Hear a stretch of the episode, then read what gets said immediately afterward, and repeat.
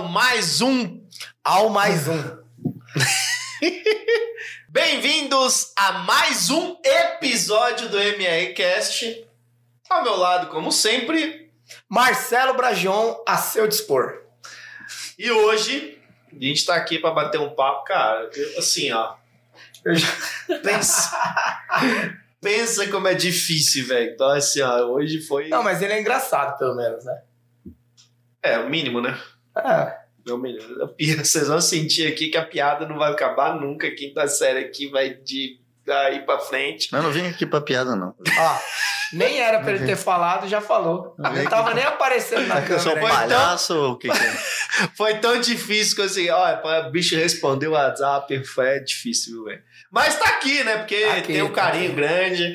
Seja muito bem-vindo, Leandro Ladeira. É um prazer. Uma Irmão, salva de palmas, plateia! Nem plateia aqui, viu, gente? Cara, primeiro é um prazer de verdade. É, Hum. aí brinco que eu tenho. O Ladeira é um dos, dos amigos que o marketing me deu, Uhum. o, o- mundo dos negócios me deu através da internet. E realmente eu posso falar que eu tenho um amigo Hum. é, que Deus me deu. Pena assim. que eu não posso dizer o mesmo. não posso. Nossa, aqui, amigo. Vocês vão ver, vocês vão ver que isso aqui acontece sempre. Mas, irmão, gratidão. Sei que você tá numa correria danada aqui em São Paulo e tal, e hoje deu certo de você estar aqui com a gente, gravando. Seja muito bem-vindo a esse bate-papo aqui. Então, ele é sério, assim, né? Ele tem uma formalidade. Né? É. Quando eu encontro com ele é só besteira. Agora, ô, muito obrigado. Você é um político falando. Tô falando sério agora. Ah, mas obrigado pelo convite. Tá bem de saúde. Tô. Tá bem. Esse negócio aqui tá, tá ótimo. Mas, ó, Sala muito fechada, ar bombando. Sala fechada, tô sentindo bastante seguro. Aqui o ambiente, busco café aqui. o ambiente tá gostoso. Ó, mas muito feliz de estar aqui. A gente não combinou nenhuma pauta, não tem ideia do que nós falaremos, mas é sempre bom estar com amigos. Gosto muito de vocês dois, um pouco mais do Marcelo do que do Rodrigo. Mas é. Não só gosto, mas eu admiro. Então, puta história. Às vezes a galera pergunta, tem a galera do marketing. Cara, tem dois que ali é coração bom, e energia boa, que eu me sinto bem de estar. Ontem eu tomei umas a mais, contar um negócio pra você. Tomei umas a mais lá, tomei um vinho, não sei o quê. Aí eu, o Rodrigo me mandou uma mensagem, já, Aham. a gente convidando de vir pra cá. Eu falei, meu irmão, hoje eu tô bem, eu vou abrir meu coração. Foi, você declarou. Me declarei, eu falei, pô, você é um cara extremamente. Ele é muito agradável. Todo mundo que conhece ele fala, cara, tem uma. Ele é íntimo rápido. Rapidamente ele fica, ah, não sei o quê, com todo mundo. Então, meus parabéns. Um, esse é um grande carismático. Maravilha. Não é muito esperto, não é bonito, não é inteligente, mas tem carisma. Carisma. Tem carisma. Irmão, pra quem não te conhece, quem é Leandro Ladeira? Ladeira. Leandro Ladeira é. Caramba, isso é filosoficamente? Não, quem é Você Leandro pode, inclusive, explicar se ladeira é mesmo um sobrenome ou. Meu sobrenome. Eu Ladeira chamar- ou ladeira? Ladeira. Ladeira. Ladeira disso. Tem um I. Tem um I, tem um I. Meu avô chamava Mauro Ladeira. E aí. E quem és tu na fila do pão? Eu sou um cara, assim, ah, profissionalmente, eu sou publicitário, me formei em publicidade, né, e tal, e trabalhei com agência por muito tempo, agência de publicidade tradicional, sabe? Brasília, né? Você é de Brasília. Em Brasília. E aí depois vi o mundo dos produtos digitais, aí comecei com produto digital de pompoarismo, conhece pompoarismo? Sim. Masculino? Não. Não, é muito bom. Masculino eu não conheço, não existe? Existe, é bom para ejaculação precoce, bruxidão, dá uma piscadela, e aí... Dá o quê? Uma piscadinha. É. Assim? É. Aí, não, brinco sem brincadeiras, aí eu lancei a Kátia. Ela tem um produto de pompoarismo, tem pompoarismo masculino, essa é piadinha mesmo, tem. E aí lancei a Kátia, deu, deu certo, fiquei é, conhecido no mundo dos bastidores, a galera, grande massa não me conhecia, mas a galera que era do mundo do marketing sabia quem eu trabalhava, lançava a Kátia. Palestrei muito Mastermind, depois comecei a palestrar no FA e tal. Fiquei muito amigo do Érico, ele mora em Brasília. E aí o Érico sempre me trouxe muita audiência. Teve um momento que eu falei, cara, as pessoas me pediam. É, sabe aquela história do, do vídeo de vendas que fala, as pessoas me pediam e eu falei, no, no meu caso foi real. Cara, ensina essa parada, você devia ensinar, você devia falar. E eu queria montar um produto tipo o Gary Vee. Até então você só fazia para Só a Kátia. a Kátia. Só Fiquei pra... 10 anos. Não, pera. Você fez uns outros aí. Ah, não, mas eu fiz no o- meio do caminho. só o Ítalo. Não. Quem? Você deu até avião. Ah, teve o Whindersson. Eu fiz um. Ah, não, entendi. explica aí, velho. Tá, mas assim, de forma Não, depois- consistente, só a Kátia. É, teve e um- aí o que pediam pra você ensinar é o que você implementava pra ela. pra ela. Aí, só que eu não queria. Eu queria fazer que eu achava. Era o bastidorzão. Eu achava esses caras de marketing digital muito chato. Você sempre foi Não, bastidor, né, Ladeira? Esses caras que ficam, porque agora, só hoje, último dia, e não sei o quê. Eu olhava e, puta, eu achava muito chato. Eu não queria ser um cara do marketing digital. Eu não queria ser um infoprodutor. Vai ter um evento 100% online. Eu não queria fazer isso. Eu não queria. Eu, inclusive, hoje eu faço, mas eu faço a minha maneira. Entendeu? Assim, beleza. Fecha parênteses. Eu queria fazer igual o Gary Vee. Conhece o Gary Vee? Conheço. Queria fazer só evento. Evento legal e respondendo perguntas da galera. Tipo, me dá uma ideia que eu tenho hoje. Só que aí veio a pandemia.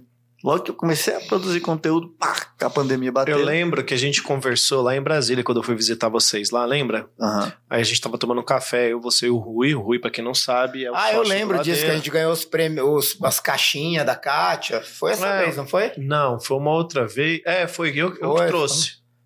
Eu que, ou você Não, eu foi? fui, não, então Usaram? não foi não. Vocês usaram? Não, aí Minha eu tava... esposa usou. Gostou? Não tudo, né? Usou um- umas É. duas coisinhas que tinha ali. Aí eu Bom. tava... Sim, gostou. E aí eu tava com o Ladeira... Mas eu falando, você é verdade. Gostou, gostou? Eu tava com o Ladeira. Não, esse dia você não tava. Tava eu, o Rui e o Ladeira tomando um café lá. E você falou, cara, vou começar a fazer isso aqui. E você exatamente comentou que você queria fazer no modelo de evento.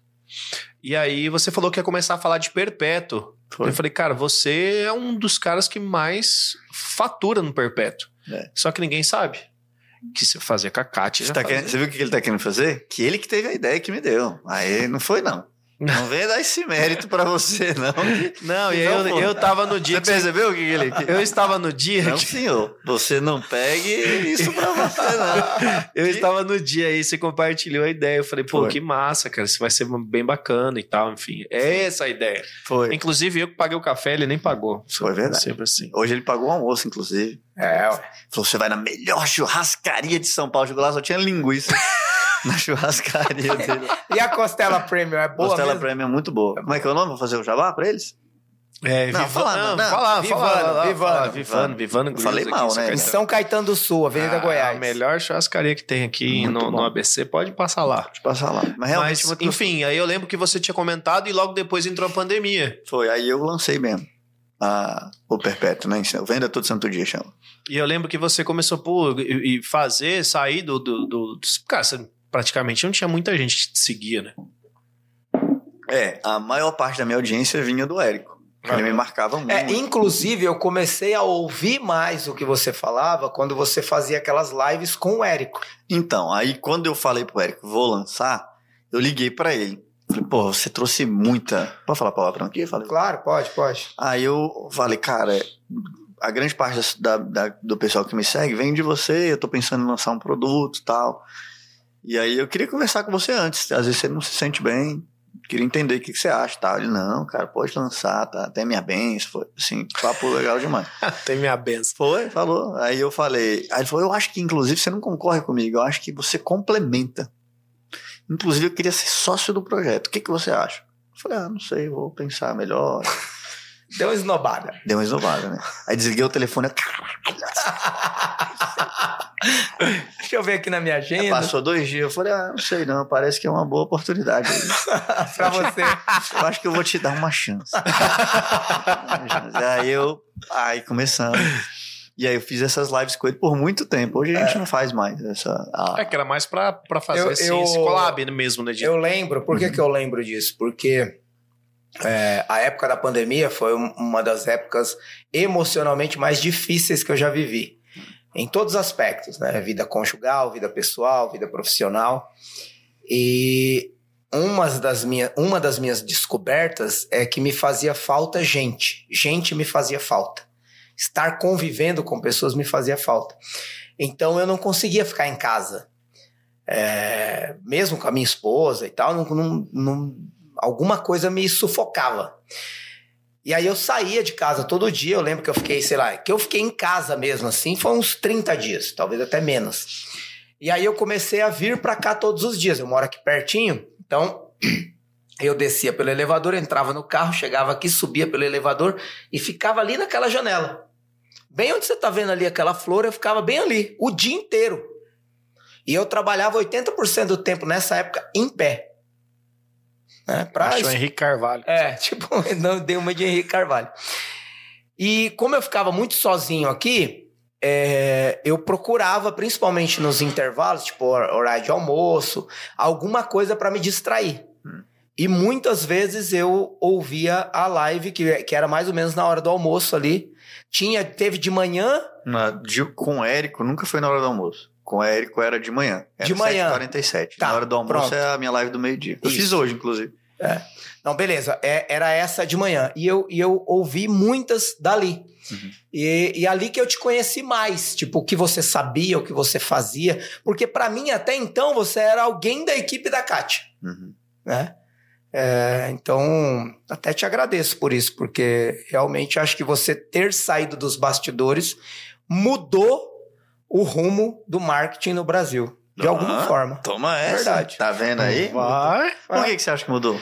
Porque não só você tem algo muito bom na mão e consegue colocar isso na vida das pessoas de uma forma muito simples e prática, mas você tem um potencial inspirador muito forte.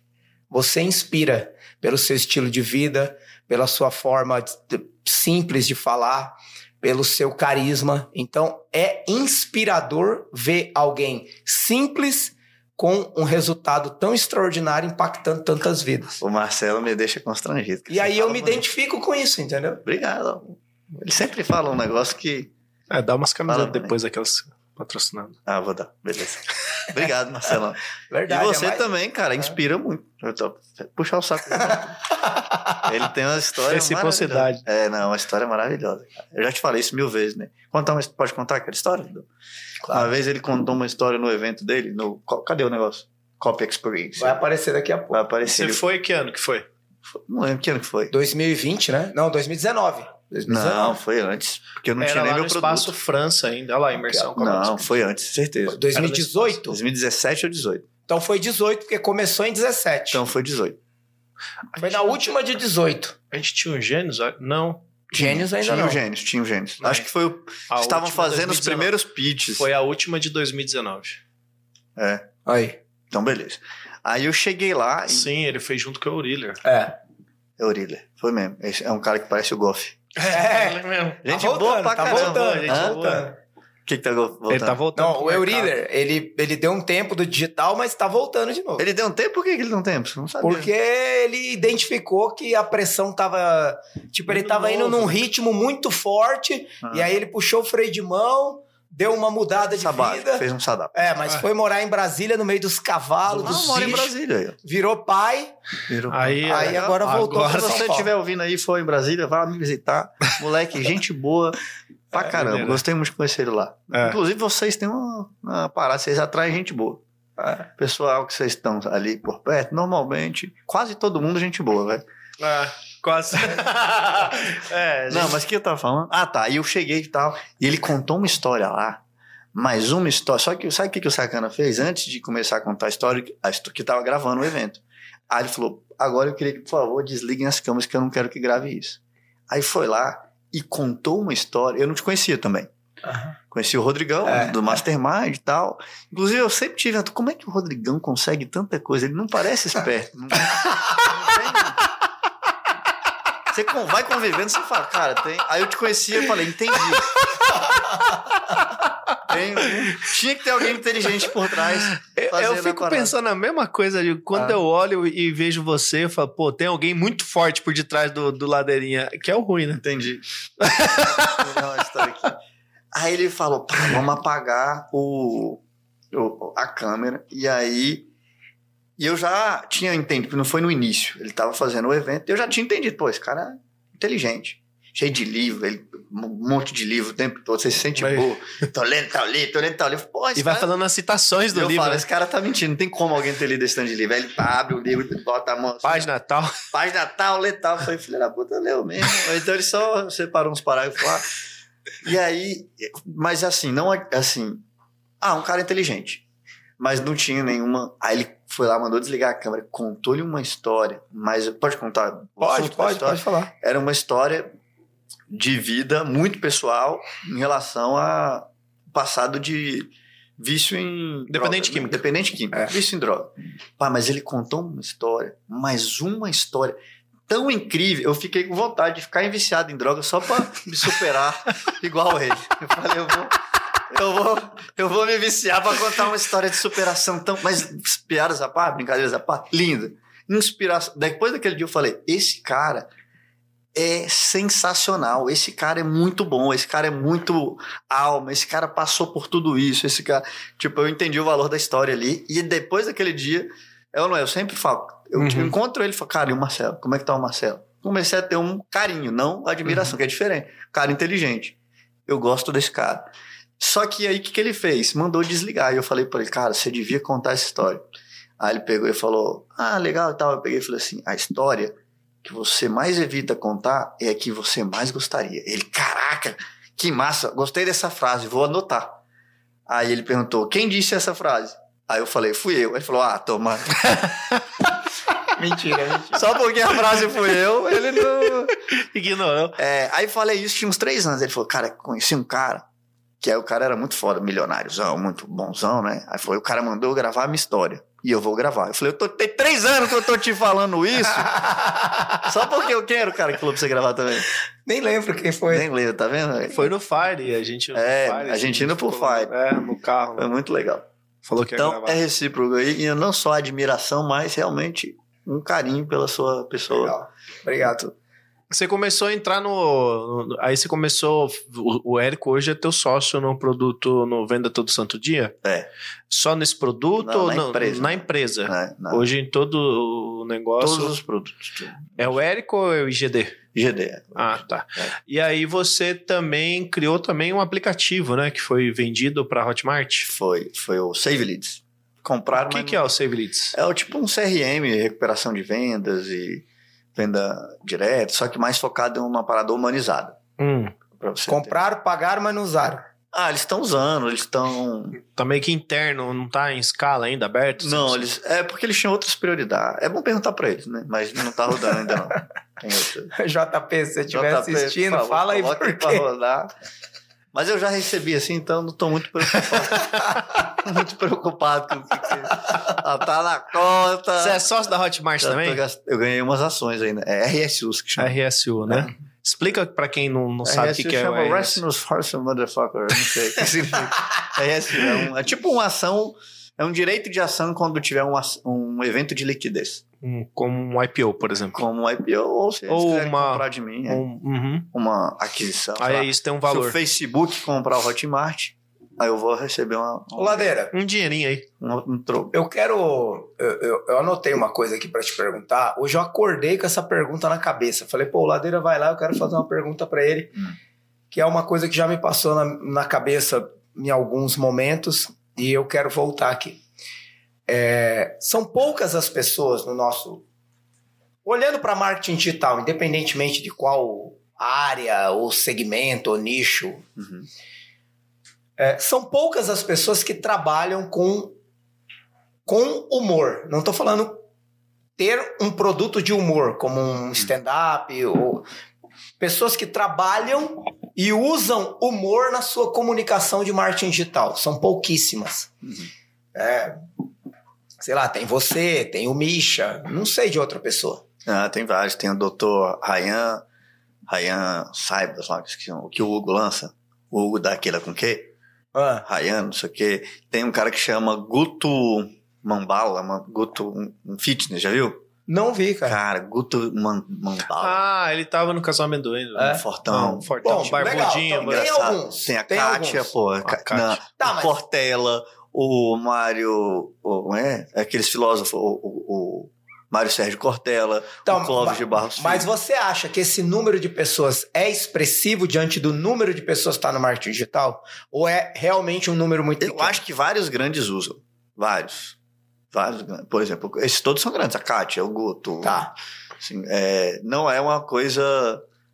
Ah, é só o Ladeira que faz. Não. Acho Tá. que tem muita gente que faz. Beleza. Mas a pergunta ainda cabe. Uhum. E qual é a pergunta? Você que lida com. Você tá no, no mercado do perpétuo, do venda todo santo dia e tal, de vendas na internet. Você fala muito de resultado. Uhum.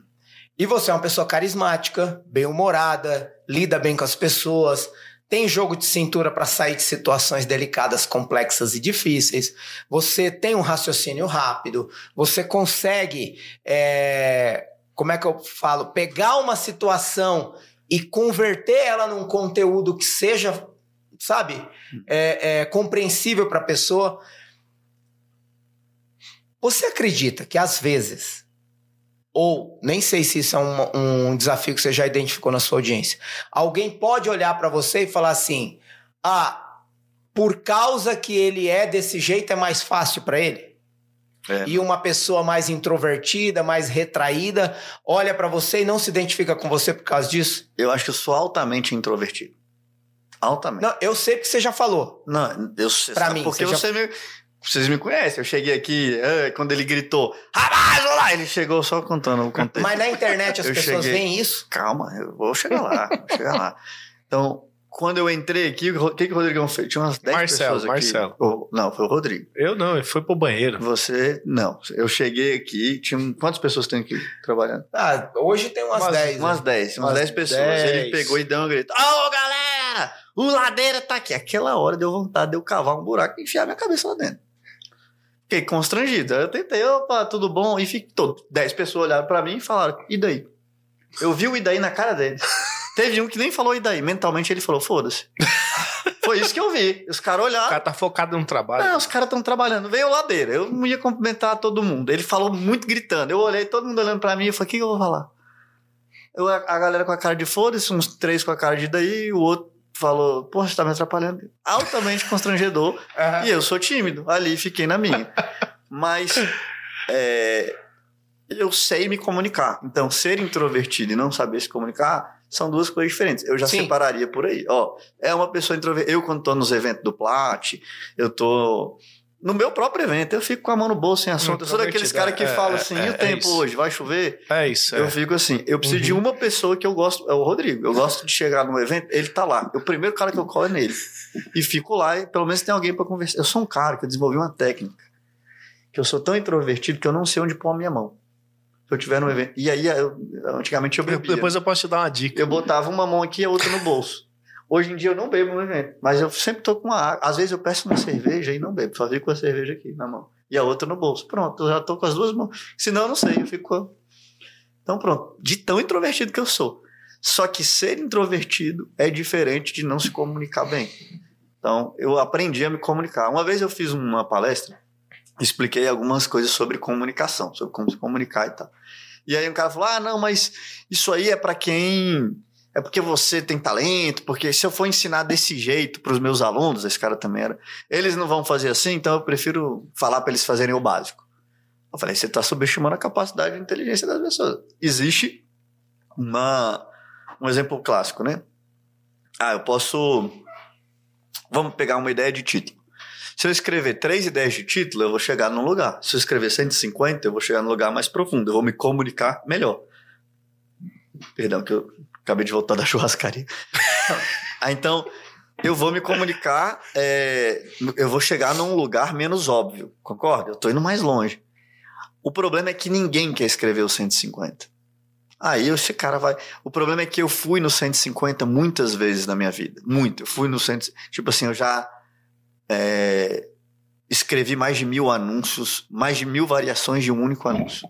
Teve um dia que eu falei, eu vou escrever mil variações só para ver onde eu ia. Mil. Já tinha um chat GPT só para Não, não. Eu vou escrever mil variações. Não era porque eu queria um bom anúncio. Que eu queria ir até onde meu cérebro vai. Quem é que quer fazer isso?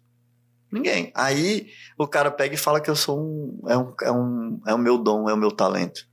Aí, quando o cara fala que isso é meu dom, meu talento, ele está desrespeitando os mil variações de um título que eu fiz um dia, virando à noite, escrevendo. Né? Então eu escrevo todos os dias. Aí agora, quando eu tô ao vivo, fazendo uma live, ou dentro de um evento e consigo chegar numa ideia genial, em poucos segundos o cara confunde isso com talento. Mas Não, mas tá dentro do meu cérebro tá rodando a capacidade de fazer associações muito rápido. Então, ah, você é talento. Não, eu sou, eu tenho uma velocidade de associação tremenda. Por quê? Porque eu, eu treinei meu cérebro a associar coisas. Ô, Ladeira, você acha que, beleza, entrando no processo de comunicação. Então, hoje, se você pudesse falar os pontos que, que, que foram mais fundamentais para você melhorar o seu processo de comunicação, por onde você começou a se desenvolver essa Referência e habilidade de. Mas que tipo de referência? E como você fazia o treinamento? Como você treinava isso? Referência e treino. Então, primeira, com, primeira coisa. Quem foi suas maiores referências de comunicação? Calma, vou chegar lá. Então, assim, quem são os melhores comunicadores do mundo? Primeira pergunta que eu me fiz. Quem são os melhores comunicadores do planeta? Porque quem está no marketing digital, eu tem uma história que eu vou contar, que eu gosto de contar história, inclusive referência, né? Contar história. É, então, uma vez que eu fui num evento, fui convidado, assim, a Paty, minha esposa, estudava no UNB, e ela me convidou para ir num evento de ex Estudava onde? UNB, Hum. Universidade de Brasília. Um evento de ex-alunos da UNB, pessoas acadêmicas, Aham. não são pessoas de mercado. Acadêmico, estuda, faz estudo científico e tal. E ela me mandou o flyer, era um evento sobre futuro, futurismo. E ela pegou e falou assim: Vamos nesse evento? Vamos. E eu peguei um cara do marketing digital muito bom, conhecido. Falei, cara, vamos nesse evento? Ele estava em Brasília na época. Aí ele falou assim: Isso foi pelo WhatsApp, né? Ele mandou uma mensagem. Você viu o line-up do evento? Falei, vi, cara, parece que a galera bom, mano. Doutor, mestre, não sei o quê. Os caras tinham feito uns estudos científicos, Uhum. não era empresário. Aí ele pegou e falou, aí eu falei, massa, né? Ele falou, cara, esses caras nunca fizeram nada. Eu não escuto, eu não paro pra escutar quem fez menos do que eu. Falei, cara, ele fez muito mais do que você em outra área. Na área acadêmica. Você já Uhum. publicou algum estudo científico? Não. Então, ele fez mais do que você. Só que ele não fez mais dinheiro que você. Só que os maiores comunicadores do mundo não necessariamente são os caras que mais fazem dinheiro. Sim. E o pessoal do marketing digital começa a usar e ouvir só quem faz mais dinheiro. Eventualmente, às vezes, o que está fazendo esse, esse cara fazer mais dinheiro não é nem a capacidade dele de comunicar. Às vezes é a, a capacidade dele de forçar a barra. Tá. Entendeu? É diferente dele ser um bom empresário, um bom empreendedor. Ele é um bom apelador. Isso acontece também. Uhum. E aí, cada um sabe até onde quer ir. tal. Inclusive, eu também sou um bom apelador. Só que eu apelo em coisas que não me machucam e eu não estou julgando quem, quem, sou eu para julgar. Acho que cada um faz o que sente à vontade e tal. Mas eu aprendi a admirar não só quem era do marketing digital. Aquele cara era um evento de futuro e eu adorei aquele evento do futurismo e foi muito bom e aquele cara não foi. E aí, aquele dia eu percebi, aquele cara vai ficar dentro da bolha dele. Ele vai chover sempre numa olhada. Então eu vou em eventos acadêmicos, eu já fui muito evento de humor, né? Eu fui num- uma vez foi eu e a Tati De Angela num negócio de um cara, esqueci o nome do cara, velho. Depois eu vou lembrar. De humor? De humor, ele ensinava boa na palestra com humor. Eu conheci a Tati De Angela lá. Esqueci o nome do camarada, velho. Eu tenho que lembrar, mas muito legal, cara. Tá, beleza. Aí fui nesse, vou em evento de nego do teatro, de improviso. Eu vou em evento. Eu, eu tô, comprei outro dia um curso de composição, ensina a compor música. Então, respondendo a pergunta, os melhores comunicadores do mundo não são os carinhas do marketing digital. Não, esses caras são os comunicadores eventualmente mais chatos do mundo. Eles só são bons de conversão, mas não de comunicação. Aí eu fui ver, cara, como é que um músico se expressa? Como é que um, um Você- escritor se expressa? Você vai mesmo com o objetivo de estudar o cara mesmo. É seu- filme. Sim. Eu vou assistindo o filme, cara, que elemento que esse cara usou? Eu leio Crônica, Machado de Assis, é, Fernando Pessoa. Eu comprei um livro recente que chama Melhor, 100 Melhores Crônicas do Brasil. 100 crônicas, você vai olhar, cara, isso aqui é comunicar. Isso aqui é pegar na alma da pessoa. Isso é uma, aqui... uma forma de expandir repertório, né? O Marcelo tem muito disso. Ele lê e a gente gra- gravou um podcast na parte da manhã, então falando sobre ah, qual o melhor livro de copy, Uhum. é, tecnicamente falando, Uhum. e que você já leu. Ah, Great Leads, beleza. Só que quando você fala assim, qual o melhor livro para se aprender copy e tal, não sei o quê, é, sai do mundo de copy, vai para tipo, aprenda sobre pessoas. É, não, é sobre vida. Porque também Exato, você pode cair nessa sobre armadilha. pessoas é vida, né? Porque Não, é que você pode cair na armadilha de faz- aprender. Porque tem muita gente que fala, ah, não leio livro de cópia. Eu, leio- eu leio livro que aprende sobre pessoas. Aí vai ficar lendo livro sobre a mente humana, sobre neuro, psicologia neurolinguística. Sobre... Não, não, cara. Às vezes é só livro de história mesmo, livro de crônica, livro de conto, livro de. E aí eu aprendi sobre comunicação e não sobre como marketing. Se você une marketing e comunicação, comunicação é saber se expressar. Marketing é saber vender. Então, cara, se eu sei me expressar e sei vender, aí eu tenho uma explosão, que eu acho que é o que eu consegui fazer, entendeu? Respondendo sua pergunta. Mas a qual a minha maior referência? Quais são? Eu acho que eu não tenho isso. Eu aprendi também a não idolatrar ninguém. Tipo, ah, esse cara, eu bebo Tá. muito dessa fonte. Você, ok, mas tipo assim, pra você, aí beleza, você começou a fazer isso, mas tem alguma um processo que você tem isso na sua cabeça, tipo Não. mapeado, tipo, Tem. você Eu tem isso e como que é? literários. Ah, por exemplo, o exagero é um elemento literário. Uhum. É, a antítese é um elemento literário. Onomatopeia é outro elemento literário. Eu fui usando, eu fui vendo, cara, esse cara usou isso, esse cara usou isso, esse cara usou isso. Então eu mapeei os principais elementos literários que vêm da, litera, da literatura mesmo. Quem é Uhum. escritor tem que dominar isso. Uhum. O pessoal que é formado em letras domina isso. E, a e outras eu inventei. Inventando nomes quando eu vejo que alguém usa uma coisa e funciona muito. Por exemplo, tem um que eu inventei que chama Sempre Que Então. Eu sei fazer isso muito bem. Então, se- eu consigo Exemplo. Exemplo, o marketing é memória na minha cabeça, né? Então eu consigo. Hoje eu criei. Eu tinha- eu tava fazendo uma live hoje, hoje, agora. E aí o cara era professor de Tantra. Ah, e tal. Aí eu falei assim. Ele tava querendo criar um anúncio, sei lá, uma parada lá. E aí eu falei pra ele assim: é. Cara, você tem que entrar dentro. Marketing é entrar dentro da cabeça das pessoas e não sair mais.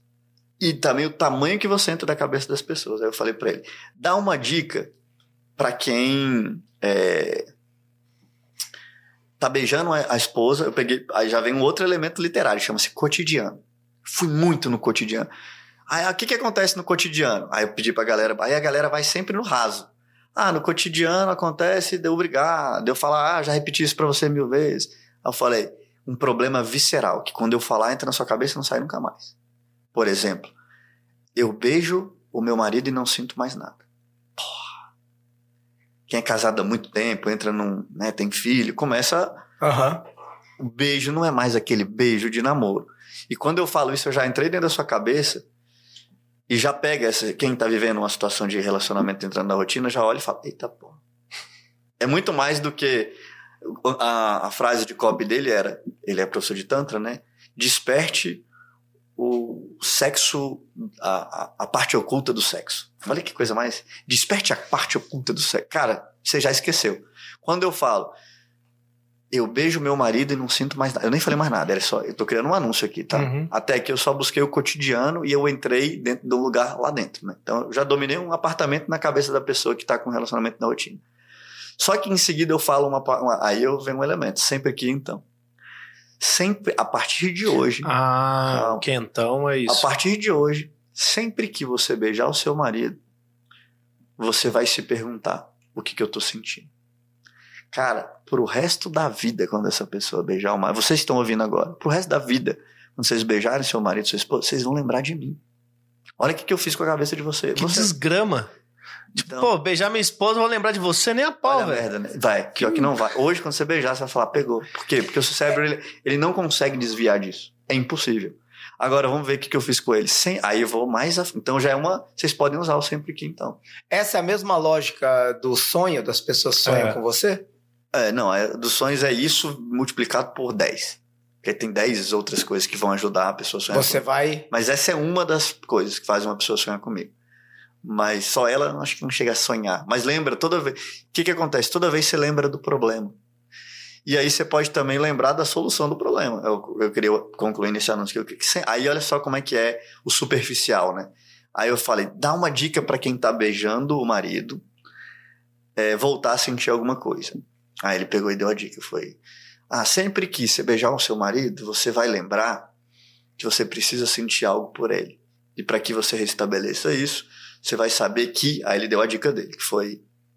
é, você vai lembrar que o beijo não pode ser dado com pressa. Você tem que sentir o beijo. Ok, Puta amor. que pariu, que dica bosta, velho. Aí eu falei isso pra ele, né? Ele ficou até sem graça. Depois eu pedi desculpa. Tal. Mas ele é um especialista, cara. Ele me dá uma dica dessa. Eu chamo isso de jornal hoje. Já ouviu falar? Já assistiu o jornal hoje? Hum. Jornal hoje só tem notícia ruim. Ruim que eu digo não é de desastre, é tipo. É, As é- notícias são ruins mesmo. o mainstream. modo como. Sem gosto. não, é tipo assim, ele vai lá e fala assim: hoje estamos no verão, tá um calor infernal. Um verão, puta calor. E aí a gente conseguiu encontrar um dermatologista para dar dicas sobre como é que você vai lidar com calor. Estamos aqui com o seu Renato Afonso, mestre e doutor em dermatologia. O que, que a gente pode esperar aí das famílias? Passe aí protetor. o cara, prata protetor solar e evite o sol das duas até quatro da, Da tarde. meio-dia às quatro da tarde. Ah, tomar no seu. né? Você veio para. Fiquei esperando. Por que, que ninguém. Por que, que ninguém. Porque o jornal hoje, você não, você não assiste o jornal hoje. Você deixa ligado. Quando você tá no. Você assiste no o Jornal dentista. Nacional, né? Ah, é, é o jornal que tá pra dentro, no dente. Ele não pode chegar e dar uma dica, ó, cara, isso aqui foi queimadora de quarto grau, bota sal. Eu não sei, não dá pra dar uma dica boa. Senão o cara faz aquilo lá e se, tipo assim, não dá pra prestar atenção. Ele deu uma dica que o pessoal do jornal hoje, ah, dá uma dica aí pra melhorar o relacionamento. Ah, Beija sem pressa. Tomando. Eu quero a dica que eu vou ouvir na, no underground, na garagem, onde não tem ninguém. E ele falou, pô, você falou um negócio que é verdade. A galera, as minhas maiores vendas são de madrugada. É lógico, o cara não vai comprar um curso de tantra meio-dia aqui na hora do almoço. Comprar um tantra aqui que tá foda, tô comendo minha mulher. Não, velho. Cara vai, pô, à noite ali, como é que melhora a parada? Eita, chupa ali, bota. Aí o que aconteceu? Eu falei, eu vou refazer isso. Sempre que você beijar sua esposa e não sentir mais nada, você vai fazer o seguinte: você vai se lembrar que você não vai beijar só com a boca e com a língua. Porra. Olha o que, que eu fiz aqui. O que, que você acha que eu fiz? Primeiro, eu já comecei outro elemento, universo cognitivo. Quando eu vou falar de sexualidade, que é o negócio dele, Uhum. eu tenho que falar boca, língua, a pessoa já começa a pensar, o seu cérebro já vai. Sente eu- até, né? E outra coisa, A pessoa sente É, até. É como Você- você falar assim, passa limão, a, a É. cara já tá sentindo Não, a boca. pessoa já tá sentindo. Mas olha só o que, que mais que eu fiz. Quando eu perguntei para ele, ele deu a resposta. Pá, o beijo não pode ser demorado. O que, que eu fiz? Eu não dei a resposta. Eu dei uma antecipação do que vai vir a resposta. Mas não é o gatilho mental da antecipação. É muito mais a questão. Eu chamo disso de escalada de atenção. Quando eu faço isso, a pessoa faz assim, ó.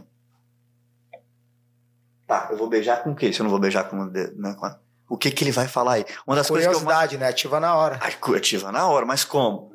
Com uma pequena, uma premissa, eu chamo de marketing de premissas isso. Com uma premissa. Se eu tenho uma premissa e eu jogo ela aleatória, a pessoa fala, tá, e aí? Seu cérebro não consegue evitar de se interessar por isso. Por isso que a galera assiste. Sabe qual é a parada que eu mais escuto meus anúncios? Cara, eu fico hipnotizado no seu vídeo, eu tenho que assistir até o final. Por quê? Porque se eu jogo uma premissa e vou embora, o cara não fica bem. Ele quer saber o final, ele vai até o final. Eu tô fazendo isso agora, você deve estar se perguntando, tá, como é que você vai terminar isso? aí? E eu podia já ter falado, mas quanto mais eu enrolar, mais vontade vocês vão ter. E aí, se eu enrolar muito e eh, chegar ao final for meio ruim, tô Na- fudido, né? Lascar. E às vezes eu começo com as premissas tô ao vivo e eu não sei como eu vou terminar. Mas eu sei que eu tenho que terminar. E meu cérebro vai fazendo as associações. Então eu preciso dar uma dica. Então, quando você beijar o seu marido, você vai entender que você não vai beijar só, ou sua esposa, né? Não é só com a mão, ou só com a boca e com a língua. Você vai tocar em pontos de alta sensibilidade. Para ir, olha só como é que eu vou. Outra premissa. Para ir reativando a parte corporal, as terminações nervosas do corpo e da cabeça. E uma das mais sensíveis que as pessoas, porque o pessoal vai muito na nuca, orelha, é bom também. Mas existe uma região do seu corpo que é perto da cintura, mas na parte da frente. Que quando você toca, ela é muito perto ali do então você vai pegar, vai botar o dedo aqui e vai puxar pro lado. Enfiar o dedo dentro da calcinha, né? Ou então dentro, ó, tá meio sexual, né? Aqui. Mas é porque é tanto. E vai puxar levemente pro lado. E nessa hora, quando ela tiver meio sem entender o que tá acontecendo, você vai dar um beijinho e vai embora. Cara, o que, que eu fiz aí? A pessoa já tá imaginando a cena. Mas quem A aqui pessoa- que não tá imaginando? É isso que tem que fazer um anúncio. E eu não fui, não falei nenhuma palavra forte. Isso aí pode ser aprovado num anúncio de Facebook. Eu não tô. Tudo live, tudo slide, tudo ah, é, white, não tem black, não vai ser banido. E é super interessante. E aí tem vários elementos literários que eu tô usando aqui e que eu que inventei, né? Alguns eu inventei, outros eu te trouxe Entendi. da literatura. Por exemplo, a parte que eu botei, você vai pegar esse dedo. É um elemento esquisito. Por que esse dedo? Que parada esquisita, enfiar o dedo aqui. Tudo que é um pouco esquisito. a pessoa- E outra coisa, ela sente na pele. Rapidamente ela vai falar, próxima vez você beijar. Pode parecer esquisito. Pô, quando eu falo isso, todo mundo já quer fazer. Mas a próxima vez que você beijar sua esposa, você vai dar um beijo, vai fazer exatamente o que eu falei e vai embora. E você vai ver o que vai acontecer com você. Agora, do mesmo jeito que. Olha o mistério. Do mesmo jeito que tem essa parada, que é uma pequena ativação sensorial, eu conheço várias ativações sensoriais. Aí, meu amigo, a pessoa fala: como é que eu compro? Então, foi isso que eu fui aprendendo ao longo do tempo. Como? Com curso de copy? Não tem. Não é. Copy é gatilho mental, entendeu? Eu aprendi aqui a ser um comunicador e não um marqueteiro. Agora, eu sou um comunicador que sabe marketing. Aí, meu irmão. Faz Aí. duas coisas que. Não, é, aí eu chamo atenção, sou interessante e sei vender. Entendeu? Ô, Ladeira. Maravilhoso. Ó, quem não anotou aí, anota, hein? Não, quem aí que não quer chegar em casa e beijar a Você esposa? vai fazer hoje? Conta aí pra nós intimidade. Aqui o negocinho, né? Tem intimidade. Vai fazer? vai fazer? Vai fazer? Eu ia, né? Mas a gente É. vai sair à noite, né? Não, mas você não vai chegar em casa? Vocês dois, pô. Estranho, Não, né? comigo não. Tô fora. Ô, Ladeira. Nada contra, só pra mais é que eu. Você, e, e- e eu acho que. Até se tam- fosse outro cara, talvez, mas com o Rodrigão. Eu acho que também trabalhar no nicho da sexualidade fez que você Uhum. eh, buscasse ser mais criativo, porque eu lembro que você compartilhava muita dificuldade em fazer anúncio. Uhum. Por causa do nicho que é sensível já, né? Da sexualidade da Kátia, especificamente, falava de pompoarismo e tal, não sei. Talvez, mas acho que não. Eu, eu, eu sou criativo, assim. Não sou criativo. Não, mas isso também te ajudou a, se, tipo, a desenvolver mais essa habilidade. Você precisou correr porque você tinha ali uma restrição. Sempre, cara, eu fazia anúncio para para restaurante nordestino. Tinha um restaurante lá em Brasília que chamava Brasil Vexado. Cara, eu fazia. A gente criava os nomes dos. dos tinha um sanduíche chamava X Bichinho. A gente criava um cordel. Tipo, eu sempre gostei de criar. Eu sou um, um, um viciado em criatividade, um viciado em, em encontrar lugares. Outro dia alguém falou assim: ah, eu tava num grupo de mastermind, o cara falou assim, cara, você pode só pegar e. Ele pegou um. Não vou falar o nome da pessoa, um cara muito famoso do nosso mercado. E pegou várias frases que ele fala e pegou os gringos lá de fora falando exatamente as mesmas frases. Então esse cara tava, ah, é, tava acusando, né? Ele de não ter criado nada novo. E ele só copiava Ah, eu vi fora e criava uma parada nova. E o que, que eu acho disso? Nada de errado. Acho que tá tudo bem. Você pode pegar uma referência lá de fora, trazer para cá, fazer dinheiro. Não acho antiético, não acho errado, não acho feio. Não, a- cara, faz parte do jogo, cara. Tá tudo bem. Eu não- de coração Uhum. não recrimino isso. Só não é o meu tesão. Eu não faço. E eu não, e pode parecer até meio babaca, mas eu não recrimino. Eu acho legal o cara fazer. Se, eu, se o lance dele, se o que enche ele de energia é fazer o negócio girar, é. Cara, tá funcionando. O meu lance, A É motivação é outra, né? como É eu criar. cheguei até aqui, pô, um negócio que veio da minha cabeça, eu pensei, botei lá, joguei na internet e alguém falou: caralho, isso aqui, caramba, esse negócio me tocou. Nossa, que final inesperado. Pô, tem um vídeo que eu fiz da- botando minha filha pra dormir, já viu esse vídeo? Seu Não. filho. Meu filho, Não, não- Ó, já tá profetizando É, aí, vai Deus desacar. quando eu botei meu filho pra dormir, aí a, a parada mais é tipo assim, eu ri e chorei, não esperava por esse final. Foi de 0 a 100, é muito rápido. Quando eu leio aquele comentário, eu falo, tô vivo. Cara. Agora, se eu soubesse que não foi eu que criei, aí eu ia falar, pô, funcionou. E de vez em quando tem que fazer coisa que funciona mesmo, porque Sim. tem que pagar as contas. Mas eu, eu realmente adoro quando eu crio uma piada. Pô, escrevi uma piada. E alguém do outro lado riu. Fala, Cara, eu criei um negócio que veio da minha cabeça, eu juntei os negócios, contei, pá, o cara riu. Pô, eu adoro. Então, porque é o Você- que me Você motiva. sempre vem testar no mais fácil, né? Sempre testa É. as piadas comigo. né? O Rodrigão ri de tudo. E o Rui não entende. Ele fala, não entendi. O Rui não entende. Ô, Ladeira. Cara, maravilhoso. É por isso que nasceu o Light Cop? Ah, o Light Cop foi nascendo daí. Porque eu via que eu- as pessoas falavam, você faz diferente. Pô, seu negócio é, é diferente demais e tal. E aí, pô, a aí de novo, né? Eu não criei o Light Cop. A galera vinha, ah, me ensina copy. Aí eu falava, tem curso de copy dentro do Venda Todo Santo Dia. Eu ensino vídeo de vendas, página de vendas, Aham. e-mail, ensina os fundamentos, a lógica. Eu, cara, não, eu quero fazer do seu jeitinho. Aí vem sempre aquela, não, é, eu aprendi. isso. Aí, eu- aí eu falei, cara, eu tenho que pegar isso aqui e transformar num algoritmo que uma outra pessoa consiga replicar aquilo independente. Um método, como um método. É um método. E aí, hoje em dia, muitas das minhas copies é feita pelo meu time que usou isso. Esse meu lançamento do Light Copy agora, os caras escrevendo todos os e-mails. Até falei, aquele posso- do, do, do, de você amarrado? Foi, não fui eu não.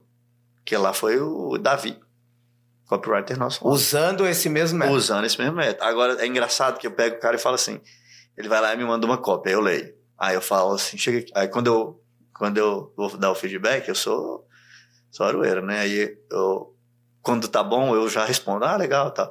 Quando tá ruim, eu falo assim, "Eu posso te ligar aí? posso te ligar? O cara já. Aí eu ligo e pergunto assim, sempre a mesma coisa, eu falo assim, você não usou o nosso checklist, né? Aí o cara fala, não. É óbvio. Não tem elemento. Qual elemento literário tem? Não tem coesão, às vezes não tem coesão. E dentro do checklist tem lá coesão. Eu reli e não encontrei nenhum furo de coesão. Coesão é Enem. Redação do Enem. Cara, eu, eu faço processo seletivo para COP, os caras não passariam no básico do Enem. Não é que, é, não tem coesão os textos. Então, ah, aí eu volto, eu vou ensinar COP, eu volto pro básico da redação, cara. Coesão e coerência. Início, meio e fim. Eu, vou, eu, vou, eu volto aí. Assim, ah, mas isso é básico. É, mas os caras não fazem. Não, a Copyright. maioria não faz nem Copyright. ideia. Copyright, coesão e coerência. Então, premissas. Falei, Cara, qual a premissa? Não sei a premissa. Então, então refaz. Aí o cara usa, aí eu olho, esse você fez. Aí agora, só que aí o que que acontece? Aí o cara fala pra mim, uma vez ele falou pra mim, mas eu não vejo você usar. Eu falei, eu tô usando, só que você não tá vendo. Rodei esse negócio 10 anos Checklist já tá na em minha mim, né? cabeça. Eu que te inventei, ué. Checklist sou eu. É, mas eu, eventualmente, quando uso, fica melhor. Porque eu faço sem usar e usando. Mesmo eu, quando eu uso, fica melhor. Porque eu também. Nosso cérebro é preguiçoso, né? Então Sim. ele vai querer. E, e com, essa, com essas inteligências artificiais e chat GPT, qual a sua opinião em relação a isso dentro de todo esse contexto do que a gente conversou até agora em quase 50 minutos de bate-papo? Eu acho que vai dar uma merda tremenda. Vai ficar muito bom. Muito. Muito bom. 90% de todo mundo vai perder emprego. Não precisa de 90% perder, não. Precisa de. Sei lá, eu vi um negócio que assim, se 30% da população ficar desempregada, dá um colapso. Colapso. No Brasil tem 13%. E, e mas você implementa isso no seu dia a dia? Usa equipe, Eu acho usa. que ainda não tá bom para criar anúncio. Tá bom para criar post para blog, artigo, porque ele não sabe ter a ideia ainda. É, Ele não sabe ter. já falei várias Você tem vezes. que pro ter a ideia. Inclusive com o Ricota aqui, a gente falou muito sobre isso. Ele não sabe. Ele, Ele sabe não é capaz de ser criativo ainda. Ele até é, mas para anúncio ele não consegue ter uma ideia de anúncio criativo. Mesmo que você deu. Toda vez que eu falo isso, vem um mané e fala, ah, mas você não deu prompt. Não tem. Já, já, irmão, já briguei com esse chat, já tive discussão filosófica com o chat GPT. Eu tava criando um. verdade. Eu tava criando um artigo, um, um vídeo. Chamou pra porrada, piada. Não, falei, é, o chat GPT é politicamente correto demais. É, aí eu falei assim pra ele, ó, eu quero escrever uma sketch de humor, eu faço, né? Uhum. texto de humor sobre emergentes. Pessoas emergentes. O que que é um emergente? É quem não tinha dinheiro e agora tem, né? Um Uhum. emergente, né? E eu quero fazer coisas que emergentes fazem, né? Pessoas pobres ou pobres ou emergentes. Histórias engraçadas, frases engraçadas, situações engraçadas de emergência. O que que eu ia fazer? Pegar várias situações, juntar todas e depois entregar o meu anúncio. Ele falou assim: você não deveria fazer isso. Você está zombando da situação das pessoas. O chat GPT te respondeu Falou, isso? Respondeu. Aí eu falei, é, as pessoas podem se ofender. Aí eu falei, não, não vou ofender as pessoas. Eu vou usar isso, muito pelo contrário, para inspirar as pessoas. Elas vão se reconhecer, se identificar, e logo em seguida eu vou trazer a minha mensagem, que é. Aí falei qual era a mensagem, que daqui a pouco eu conto pra você. Aí ele pegou e falou: não, mas pode ser que alguma pessoa se ofenda e interprete isso de maneira errada. Falei, qualquer coisa que eu falar, pode ser que alguém se ofenda e interprete de maneira errada, não só uma piada. Ele, não, mas não sei o que. Aí eu citei, o Whindersson Nunes é um cara brasileiro que ficou muito querido, não ofende as pessoas. E ele fez toda a carreira dele fazendo piadas de rico e pobre. E é exatamente a mesma coisa que eu vou fazer nesse vídeo para inspirar um monte de pessoas. Eu sou, fui explicando, né? Sou um empresário, influenciador, de empresário, não sei o quê, de gente que quer empreender e tal. Ele falou, ainda assim acho que é errado. Você fala, ah, tomar no seu cu. É uma confusão com, com o chat GPT. Chamou pra porrada. É, então assim. É, Marca aí, Ladeirinha, lá Ladeirinha brigou com o chat GPT. Aí eu fui botando as situações de emergência. Aí eu, a- é, parecia que eu tava ofendendo os emergentes, né? Assim, ah, coisas de emergente. Tirar. É, eles do marketing digital fazem isso pra caralho, né? Tipo, vem a conta, o cara tira a foto e bota 700 reais, eu que paguei, merecimento. Pô, meu irmão. Caralho, é coisa de emergente. Ninguém rico vai fazer isso. Alguém rico, o cara nasceu rico, berço de ouro, ele vai tirar foto. Não vai, não vai ver gente. É emergente que faz isso. Aí a outra foi, é, sei lá, vai na viagem, filma o hotel. Aqui, meu. Isso é coisa de emergente. Cara que nasceu rico, pra ele é normal. Aí o outro é ir no supermercado. Uma vez fui no mercado com a minha esposa, né?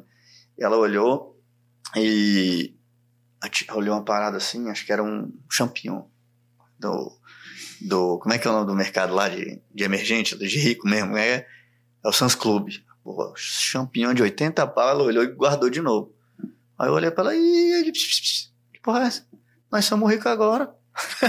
tu não vai olhar o preço de nada, não, meu irmão. Pega aí. Pode pegar o que você quiser. Você é maluco? Você, olhou. Deixa eu te mostrar aqui, XP aqui, minha filha. Oitentinha aqui, pode comprar, rapaz. Aí ela, pode. Nem é, Paty, ó. Esquece de olhar preço. Qualquer coisa que a gente quiser, a gente compra. Aí ela olhou uns pratos daqueles porcelana, pegou o olho primeiro, eu falei, nem olha o preço. Ela olhou e meu olho foi direto no preço. Pá. É esse aí, você pode olhar o preço. Aí eu olhei assim, porque eu não, eu não aguentei, eu olhei assim, um prato assim, dois pratinhos, só vinha de dois em dois, 249. Dois pratinhos, ela veio, pá, mais dois, eu quinhentão. Ah, pá, mais dois, tinha oito pratos, faz aí as contas. Dois, três, seis. Ela falou, vamos botar logo 12, porque a gente vai ter. E eu fui olhando, aí ela veio com os pratos de sobremesa. Eu falei, sobremesa é mais barato, que é menor. Na hora que eu olhei 240 também, eu falei, por quê? Não é possível, metade do tamanho, 200, e pá, mais 12. Aí eu falei, pate do céu, nós não somos tão ricos. Aí sai 5 mil de prato, rapaz. São dois pratinhos só. É. E aí eu fiz esse vídeo e a galera morreu de rir. E eu fiz o que o chat GPT não ofendeu as pessoas. Sim. E eventualmente, lembra que eu falei do merecimento? Eu não tô ofendendo o cara que faz isso, porque aí eu no vídeo eu falo, eu não estou falando mal de emergente. Pelo contrário, eu queria um mundo com mais emergentes.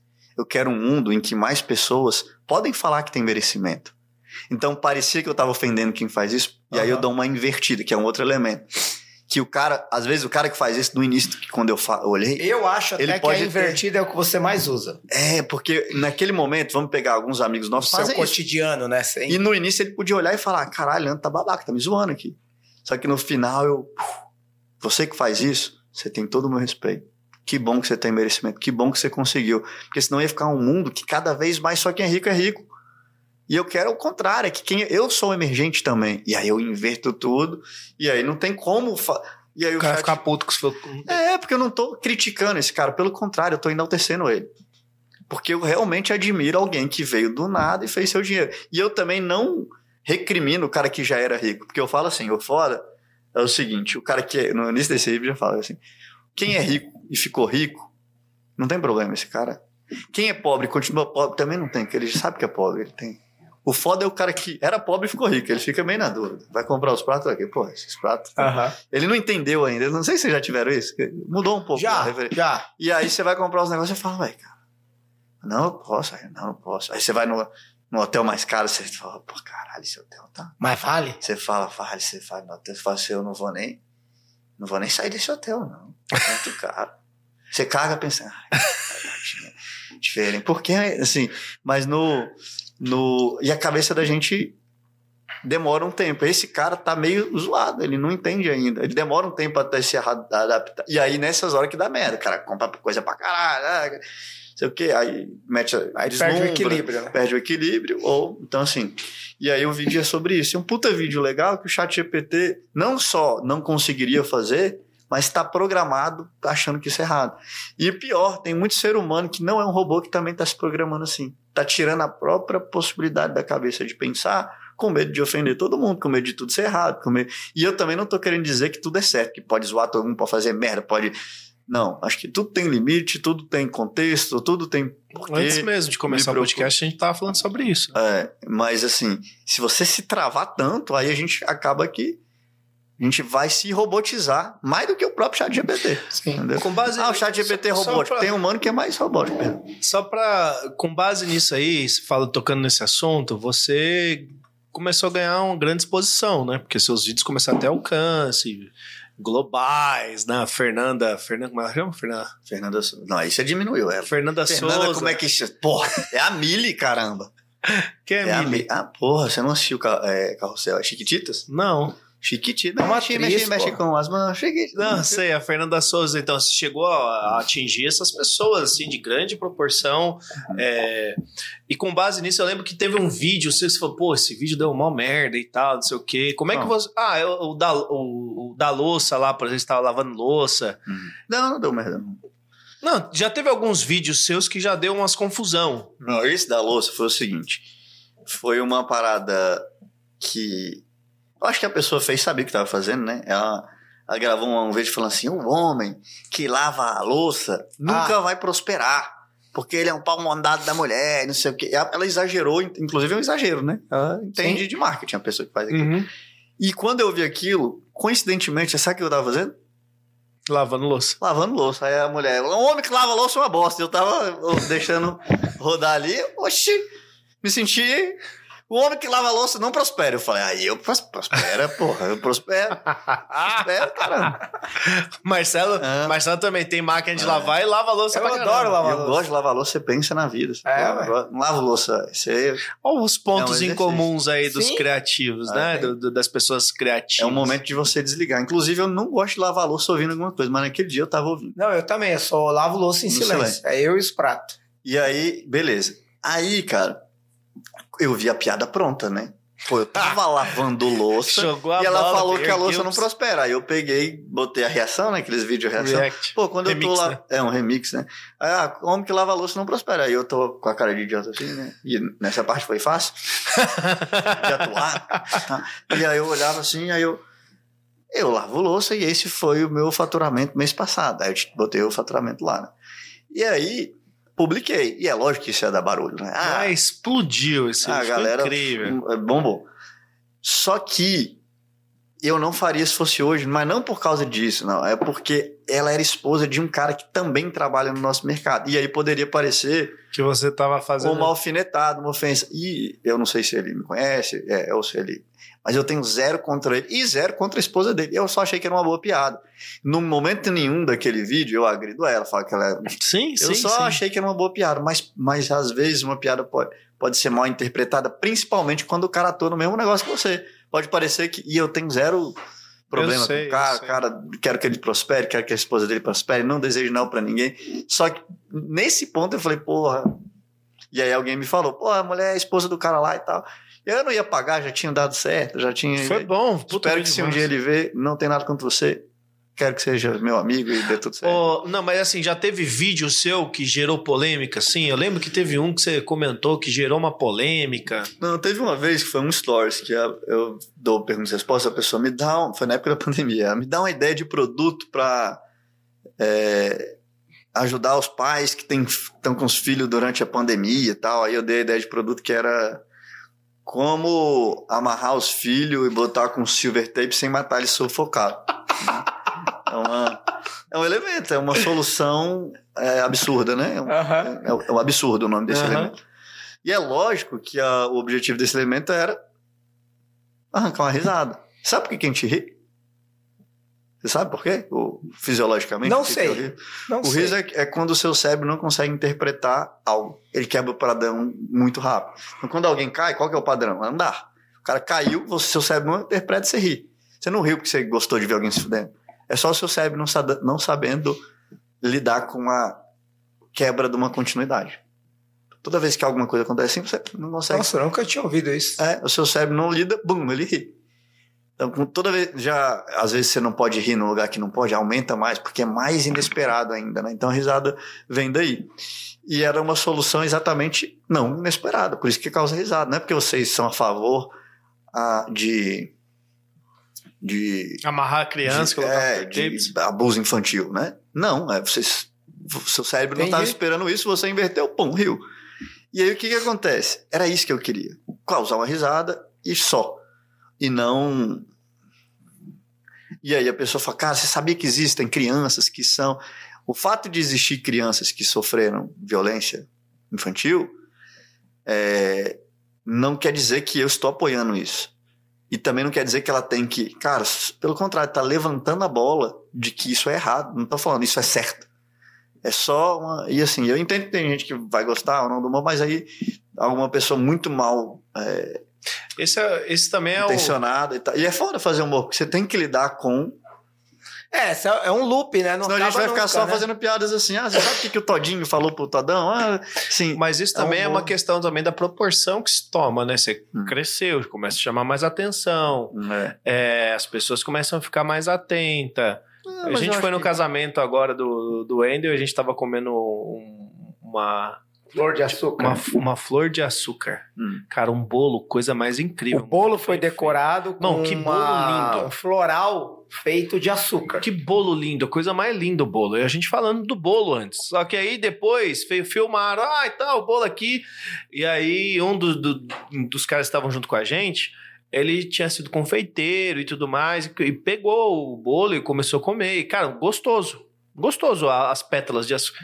E aí, enfim, caiu e o pessoal achou que a gente estava menosprezando o trabalho, porque teve uma fala de, ah, pô, fez aqui, colocou 32 centavos de açúcar e tá cobrando 100 reais. 100 reais por, por flor. É, e aí, enfim, cara, o povo começa. a- Por quê? Porque era um cara de grande proporção, muita gente do marketing estava ali, grande, pro- de É, que grande tem chato também, chato. Ah, ficar 100 reais, é. E aí, cara, virou um bafafá no mundo de, confeita de, de confeiteira. Mas... E a gente tava elogiando ah, o, o, o bolo, entendeu? E aí o povo pega essa partezinha.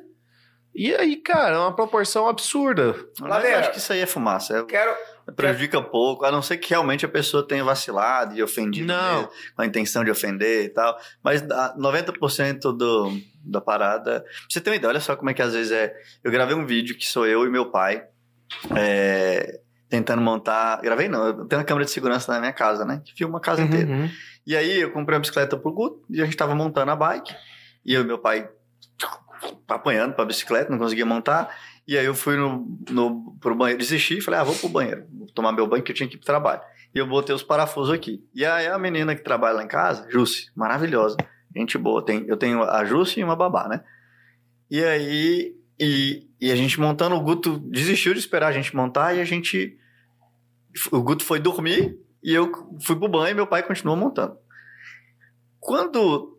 E eu vi aquela gravação depois, né? E aí a Jusce pegou e falou: É, deixa de ser. Meu pai chama isso. Não, deixa de. E a Jusce conseguiu montar. Ajudou meu pai e ela conseguiu. Ou seja, dois homens tentando montar, se ferrou. Aí veio a Jusce, trabalha lá, trabalha com a gente há 10 anos, pessoa sensacional. E aí eu- peguei e gravei um vídeo mostrando isso. E no final do vídeo eu falei: é, é, E eu gravei esse vídeo para te falar duas coisas. Todo mundo achou que eu ia falar: leia o manual e compre venda todo santo dia. E aí eu falei: Cara, eu queria te mostrar duas coisas.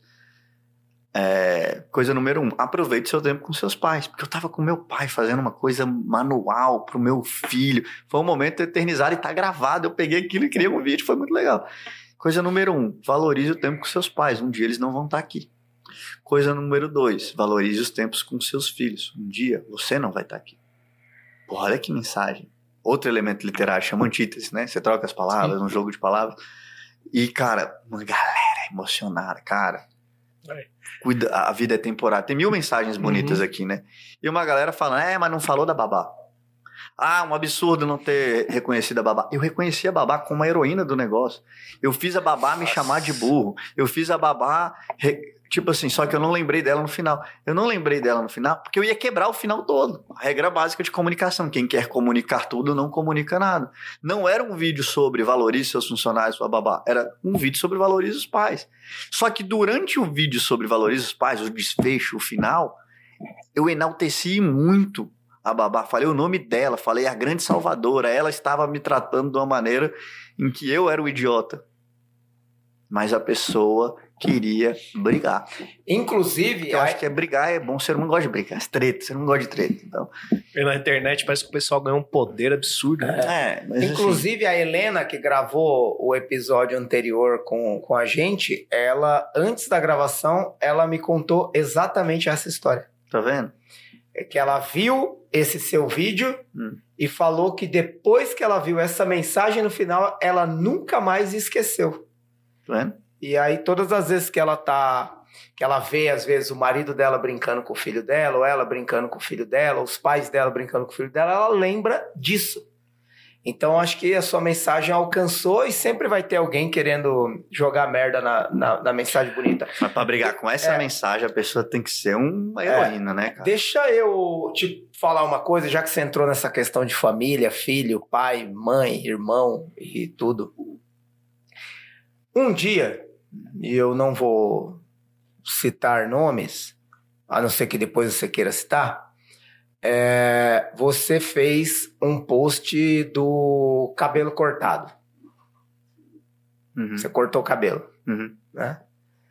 E aí alguém veio e falou que bom que você tinha tirado o cabelo de mendigo. Uhum. Foi o Wendel.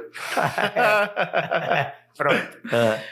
E aí você deu uma resposta mais ou menos assim que os seus valores eram outros. É. Ah, não, só queria polemizar. É? Foi.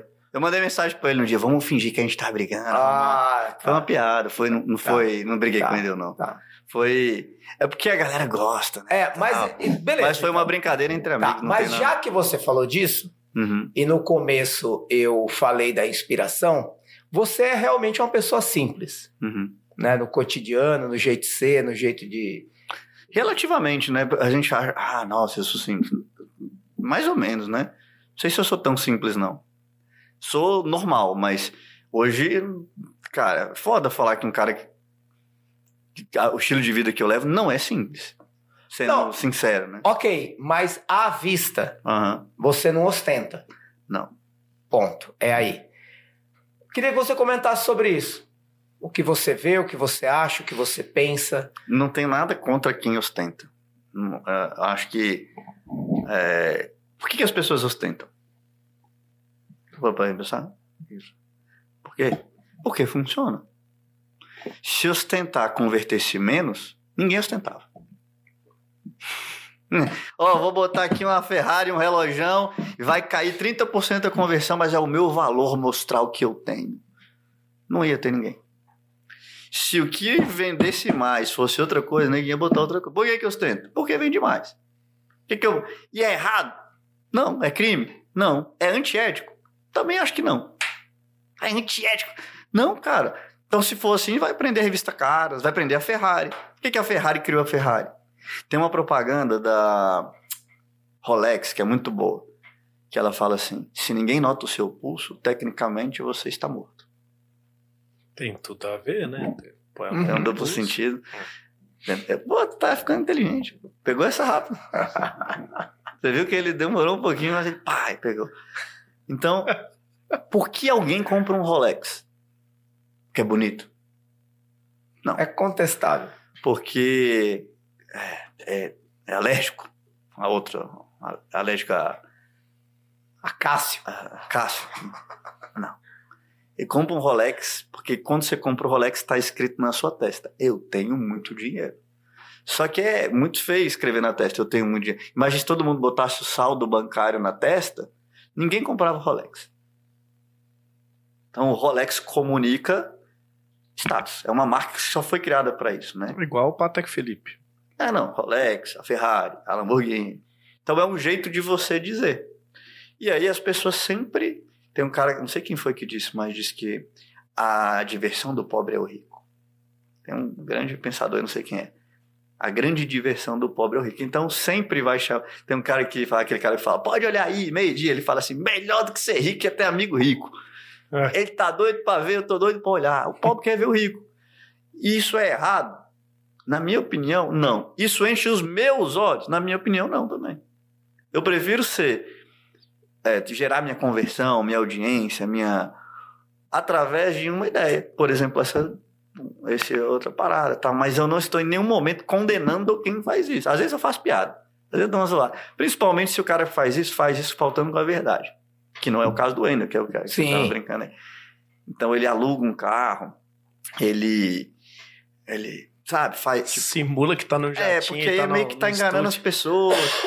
Ou também se ele dá a entender, ó, você também pode ter uma Ferrari aqui.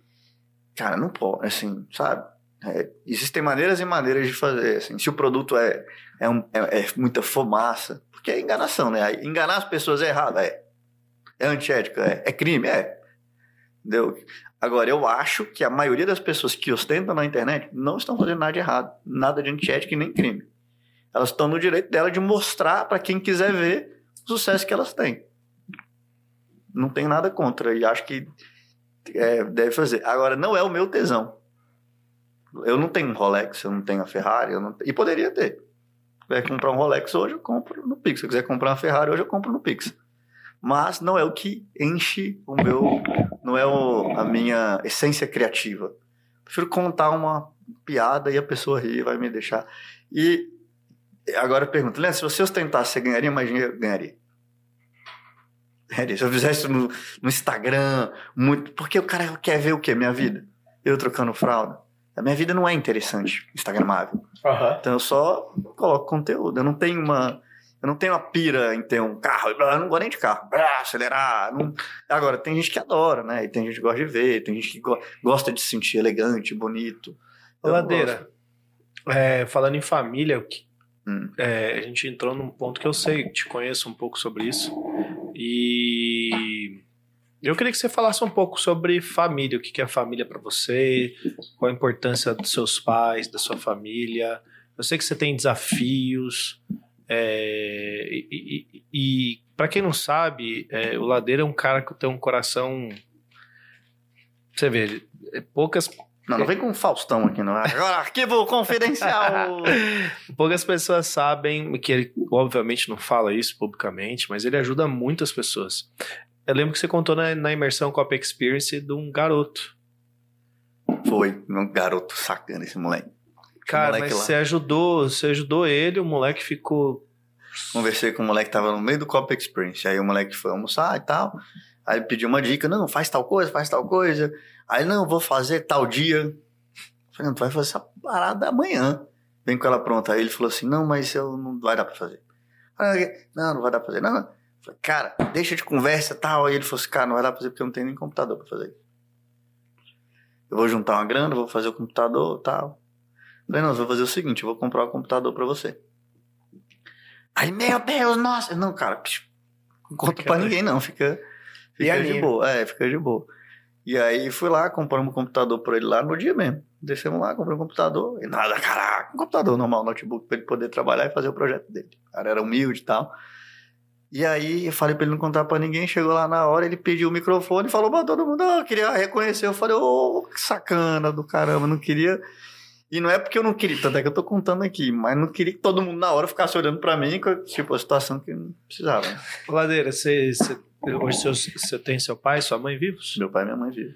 E sei quanto que você, você fala, que você né, tem esse, esse, esse contexto quando a gente fala do Guto, de você ver o Guto perto dos seus pais, crescendo. Eu queria que você falasse um pouco sobre isso, sobre o quão importante, o que, que você quer passar para seu filho.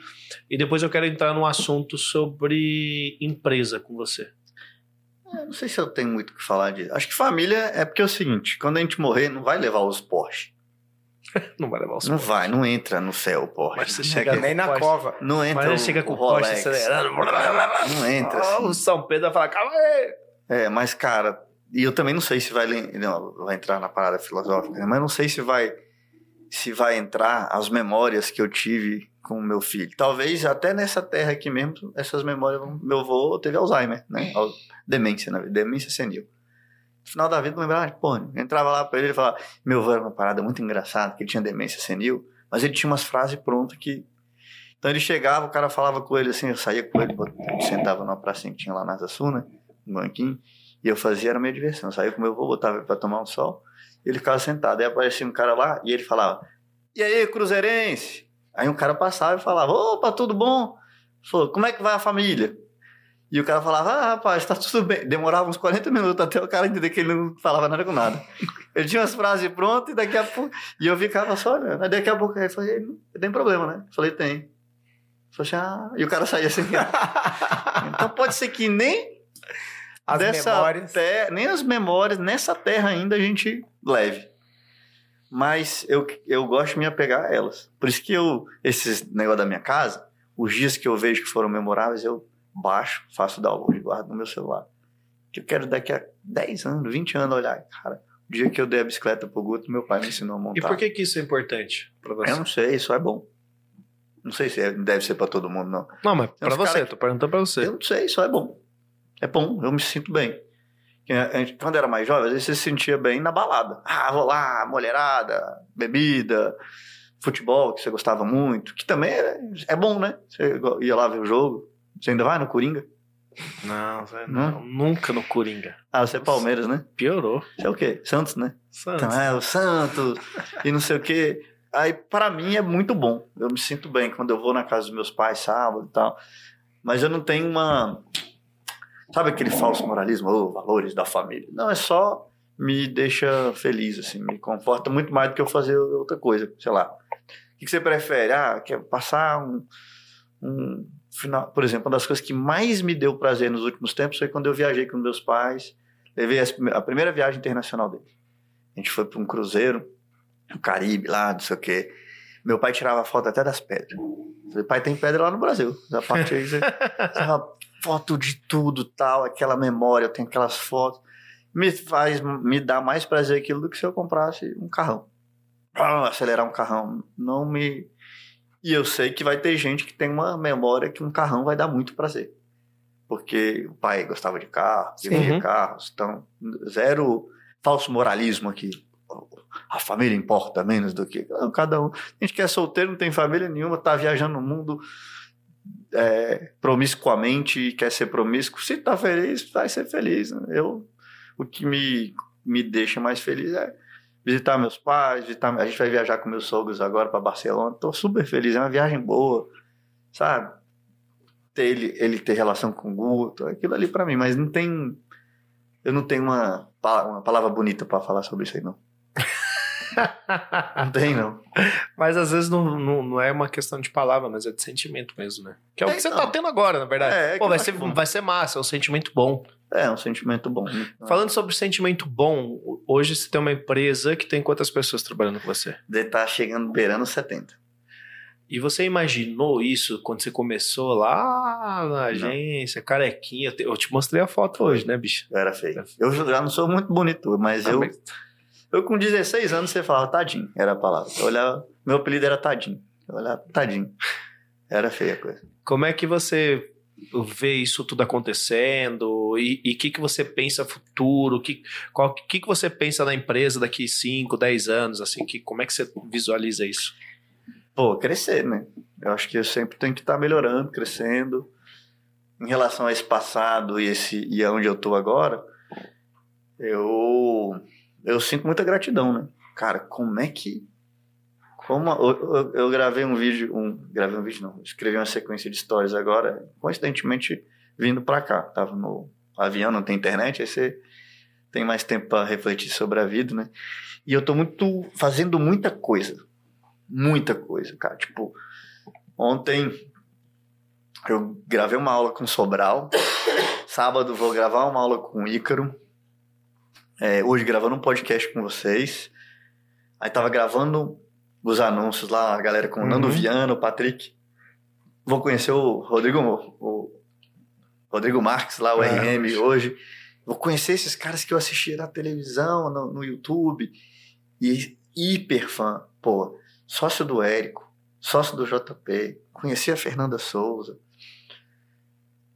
E, cara, olha a vida que eu tô vivendo. E assim, era uma parada. E eu lembrei no avião do Leandro dos dentinhos tortos. Eu tinha os dentes tudo torto, magrelo, cabelo feio. Hoje é. Carequinha, né? Tá com. É, era cabelo enraspado, tinha meio curvado.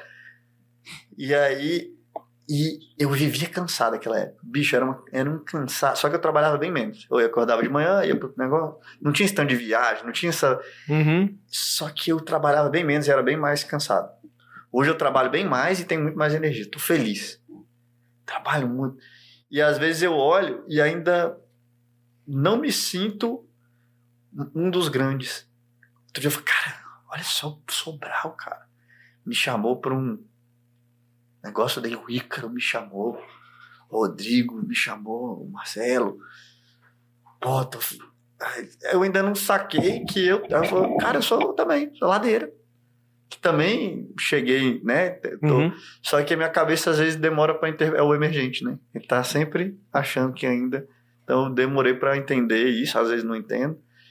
E mas quando eu paro para entender, eu falo, cara, onde eu tô? Gratidão. Minha, olha onde eu moro, olha tudo que eu tenho, conforto que eu tenho. Cara, e nessa, nessa tua, tua trajetória de empresa, de negócio, você sempre teve sócio, né? Sempre tive sócio. Rui. E, e você já se imaginou sem sócio? E Não. o que você vê de ponto positivo e negativo sobre ter sócio em um negócio? É, eu já comecei com sócio. O Rui é meu sócio de, cara, de vida, né? Um irmãozão, assim. Te briga muito, nossa, muito. Vocês brigam? Depende. Não, depende. Briga com, com certa frequência ou não? Não, com certa Não, não, frequência certa não. frequência É de vez em quando. Não é nem umas mas- com frequência? Não, mas não é uma briga assim de Não. bater a mão na mesa, de. Não. Aí é confusão, mas assim. Uma, uma discussão acontece uma vez por mês, mais ou menos. É, normalmente é você que tá certo. Ah, não. não é sempre que eu tô certo, Não, não. ma maioria das vezes. É, agora tem uma coisa assim, falando sobre o Rodrigo e eu, é que eu desabafo mais. Ah, eu também. É, Entre- tipo, mano, eu quando falo assim, mano, preciso conversar com você aí, filhão, reserva uma hora na sua orelha aí que eu vou. Ele é aí muito- eu jogo tudo ele é pra muito fora. difícil. É um pouco. Que mas que é? eu também não sou fácil. Conta Não. uma cagada que ele fez esse tempo. Uma cagada grande? Uma, uma daquelas, não é possível. Não é possível. Não. Conta uma cagada grande aí. Tô- tô- vai, vai contando você primeiro que eu vou lembrar aqui de uma vai, cagada não, grande. Não vem fugir, não. Eu- é porque eu não tô conseguindo lembrar aqui, cara. É uma cagada grande. Cagada. Não, na cagada, uma briga, você fala, porra, que que Uma briga. Peraí, eu vou lembrar, velho. Peraí, tem que ter uma briga. Uma briga boa? Cara, a briga boa que aconteceu no... foi você e o Maurício. Sim. É. O Maurício nem tá mais. Mas aí foi briga mesmo. Aí foi os dois discutindo e eu assistindo. É. Aí... Deixa eu contar do Rui aqui, deixa eu ver se eu... Engraçado, né? Se o Rui dá um bate a mesa aqui. Mas era briga por rumo de negócio, entendeu? Ah, não, normalmente é. Não, o Rui é assim, é, a, a gente combina, ó, vai ser, essa é comum, ó. a gente vai investir um milhão no lançamento, tá? Tá, combinado. Aí o Rui vai lá e investe um e meio. Eu Falei, Rui, a gente não combinou um milhão? Eu falei assim, não, mas meio foi de remarketing. Ah. Eu Falei, Rui, um milhão no lançamento. Ele falou, isso aí não tava... Olha que filha, ele impôs. Ele inverteu a lógica aí, né? Não, pô, aí agora eu falo, aí vem o próximo lançamento. Agora no próximo eu falo, é um milhão e meio no lançamento inteiro, tá? Incluindo a remarca. Incluindo o remarketing. Aí ele, beleza, vai um milhão milhão e setecentos. Porra, É foi distribuição. Aí que eu botei na distribuição.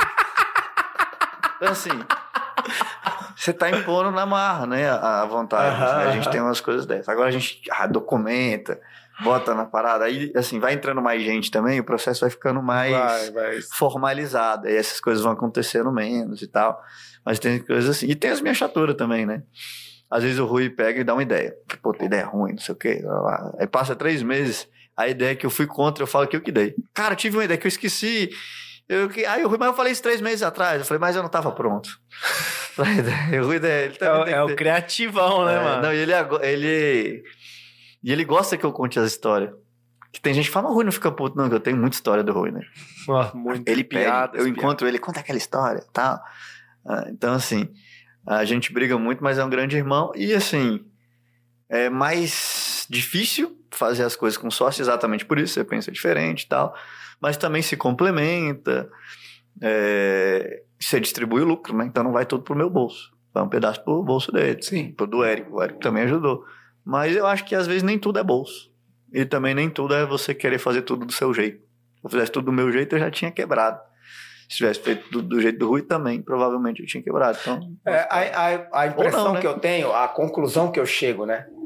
É que olhando com o que eu vivi até aqui e com a consciência que eu tenho hoje, tava muito melhor sem ele. não, se eu não tivesse sócio, se eu não tivesse sócio, eu talvez nunca teria empreendido. Uhum. Entendeu? Talvez. É, e também assim, Porque eu não tinha estímulos. e às vezes Pra isso. É, também. É, porque, cara, quando você tá com alguém, você fala, pelo menos eu não vou me lascar sozinho. É. Se der merda aqui, ninguém vai se foder. Tipo, dois que você bêbados acha que você abraçados. se complementa? Por exemplo, o que, que você tem que o Rui não tem? O que, que o Rui tem que você... Ah, eu sou inteligente, né? é, é, aqui a gente É. combina nisso. É, pô. Não, eu acho que eu sou. A gente tem duas coisas. assim, Eu sou mais ousado na comunicação. Eu dou as ideias, Rui, cara. Faz isso. Nossa, merda. isso aí é de mau gosto. Ah, isso aí não faz. Vai Então, dar merda.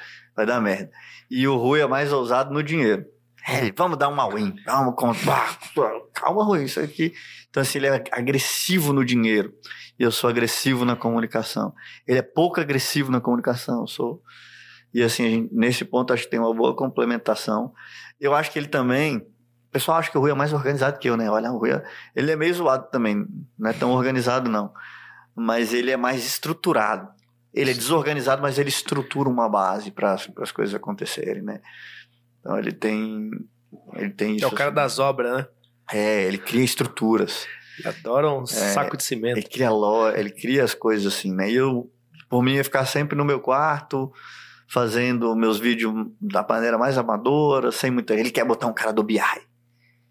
O cara do BI, o quê, rapaz? Esse cara vai complicar tudo aqui. Vamos criar um. O que vai funcionar é eu criar um Rios viral e botar o link lá e 10 mil pessoas clicarem né, e ganha dinheiro.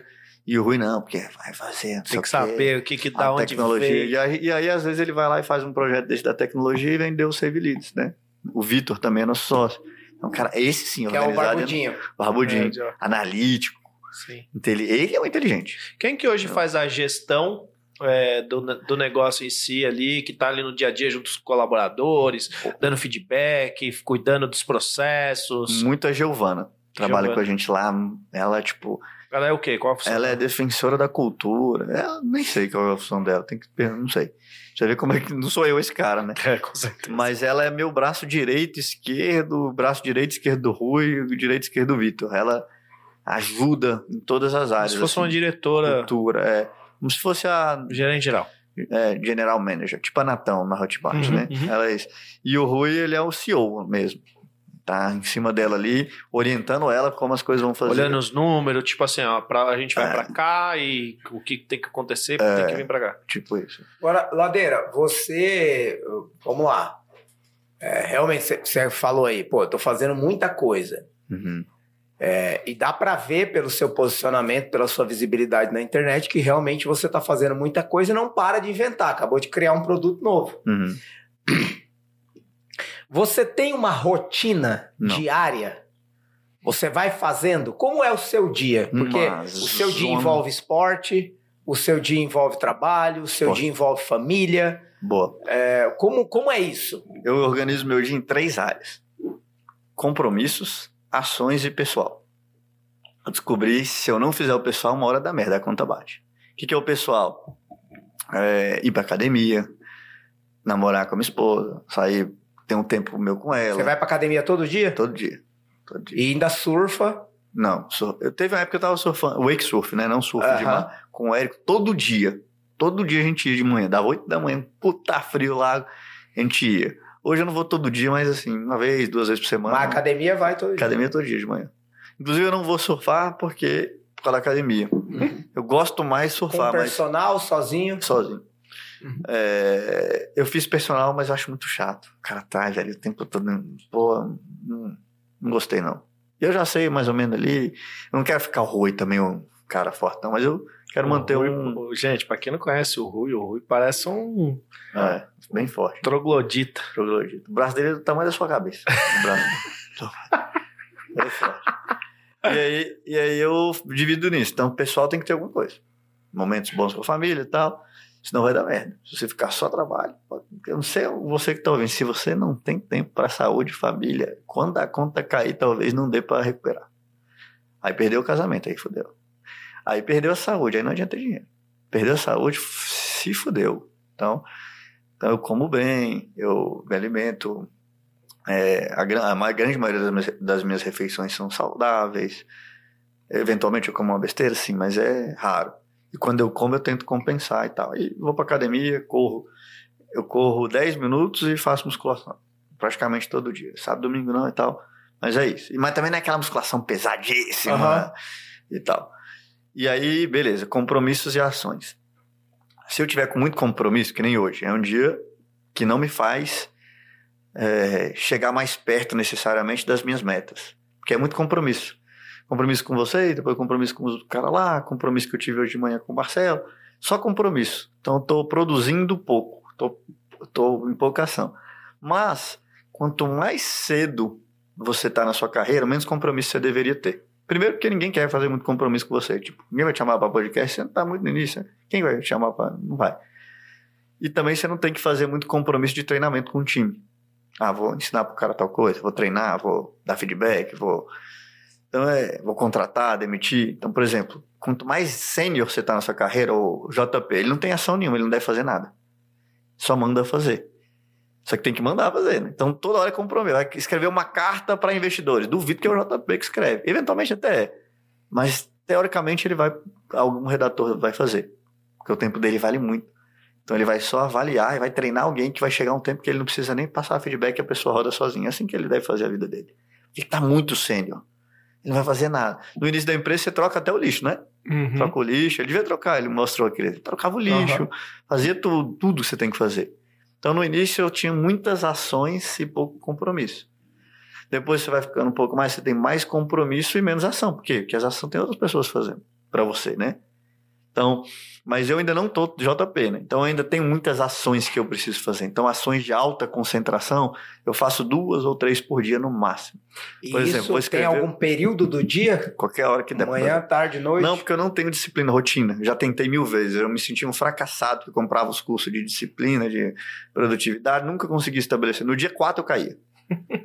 Então eu faço na hora que der, uma zona, na hora que eu me sinto bem, mas eu faço todo dia. Todo dia eu escrevo pelo menos uma hora com foco, todo dia. É, às vezes eu tenho as ações de concentração, escrever o curso, escrever um vídeo, escrever 10 anúncios, escrever, todo dia eu faço. É, e compromisso, eu tento botar poucos também. Se você bota o dia agora viajando eu boto mais, né? Mas lá em Brasília, no máximo dois ou três. E uma outra coisa que eu aprendi é faço poucas coisas no dia. Então, meu dia é assim, uma call com o pessoal de vendas, escrever um anúncio um vídeo de vendas. E acabou. E o resto? No outro dia. Aí vou sofá, malhar, brincar com o Guto, responder uns storyzinhos. Entendeu? Se eu começo a fazer muita coisa no dia, eu fico menos criativo. Então, o tempo todo, muita pressão para mim. Sim, para quem é criativo. Entendeu? Isso... Eu fico. Não acho que para todo mundo. Se trabalhar demais, você ganha pouco. Eu não conheço ninguém muito rico que trabalha muito. Dá pra pensar? Conhece? Fala aí. Muito rico mesmo. Os cara ele vai. Então, assim, você começa a ficar só. Aí, Acho que tem uma pessoa que a gente conhece que trabalha muito. É, mas às vezes ela não tá nem trabalhando. É, ela manda tá... muito também, né? O Marcos Marques, né? O Marcos hum, Marques tem um. Trabalha perfil. muito. Metade do ano tá de férias, opa. Ele ah, mesmo fala, ele tem um joga tênis de manhã. Não, hoje, hoje. Na verdade, ele não trabalha muito. É... Ele produz muito. É sim, igual eu, ele é muito é. efetivo. É. Inclusive, eu admiro muito o Marcos Marques. Sim. O Marcos ele é. realmente, outro dia, um é. cara, hoje, um cara foi observar comigo, né? Ele falou: Ah, você já viu esse cara aqui? Ele mostrou, né? O que, que você acha desse cara? Ele, acho que ele, ele tava numa de querer. É, tava um veneno, né? Eu falei, meu irmão, esse cara é o maior real deal, real deal, né? Ah, real deal. Real deal, motherfucker.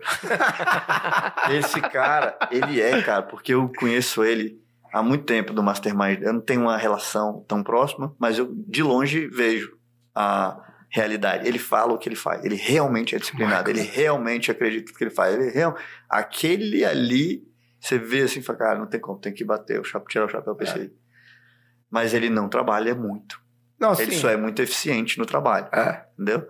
Então, fazer poucas coisas importantes alinhadas com o que você tem que fazer, mas fazer consistentemente todo dia, no final vai sair uma parada muito boa. E encher a vida de compromisso, mil reuniões, mil coisas. Cara, você só tá se afundando. Entendeu? Deixa as pessoas fazerem também, deixa fazer errado. Outro dia o cara falou, ah, mas essa cópia ali que eu vi sua é ruim. Minha irmã, 90% que eu faço é ruim. Não vou fazer muita coisa bem feita, não, mas essa bem feita vai gerar muito resultado. Entendeu? Tem coisa que tá na minha empresa que eu não concordo, mas eu deixo. Uma hora eu vou, todo dia eu vou botar um compromisso para tentar arrumar uma dessas coisas.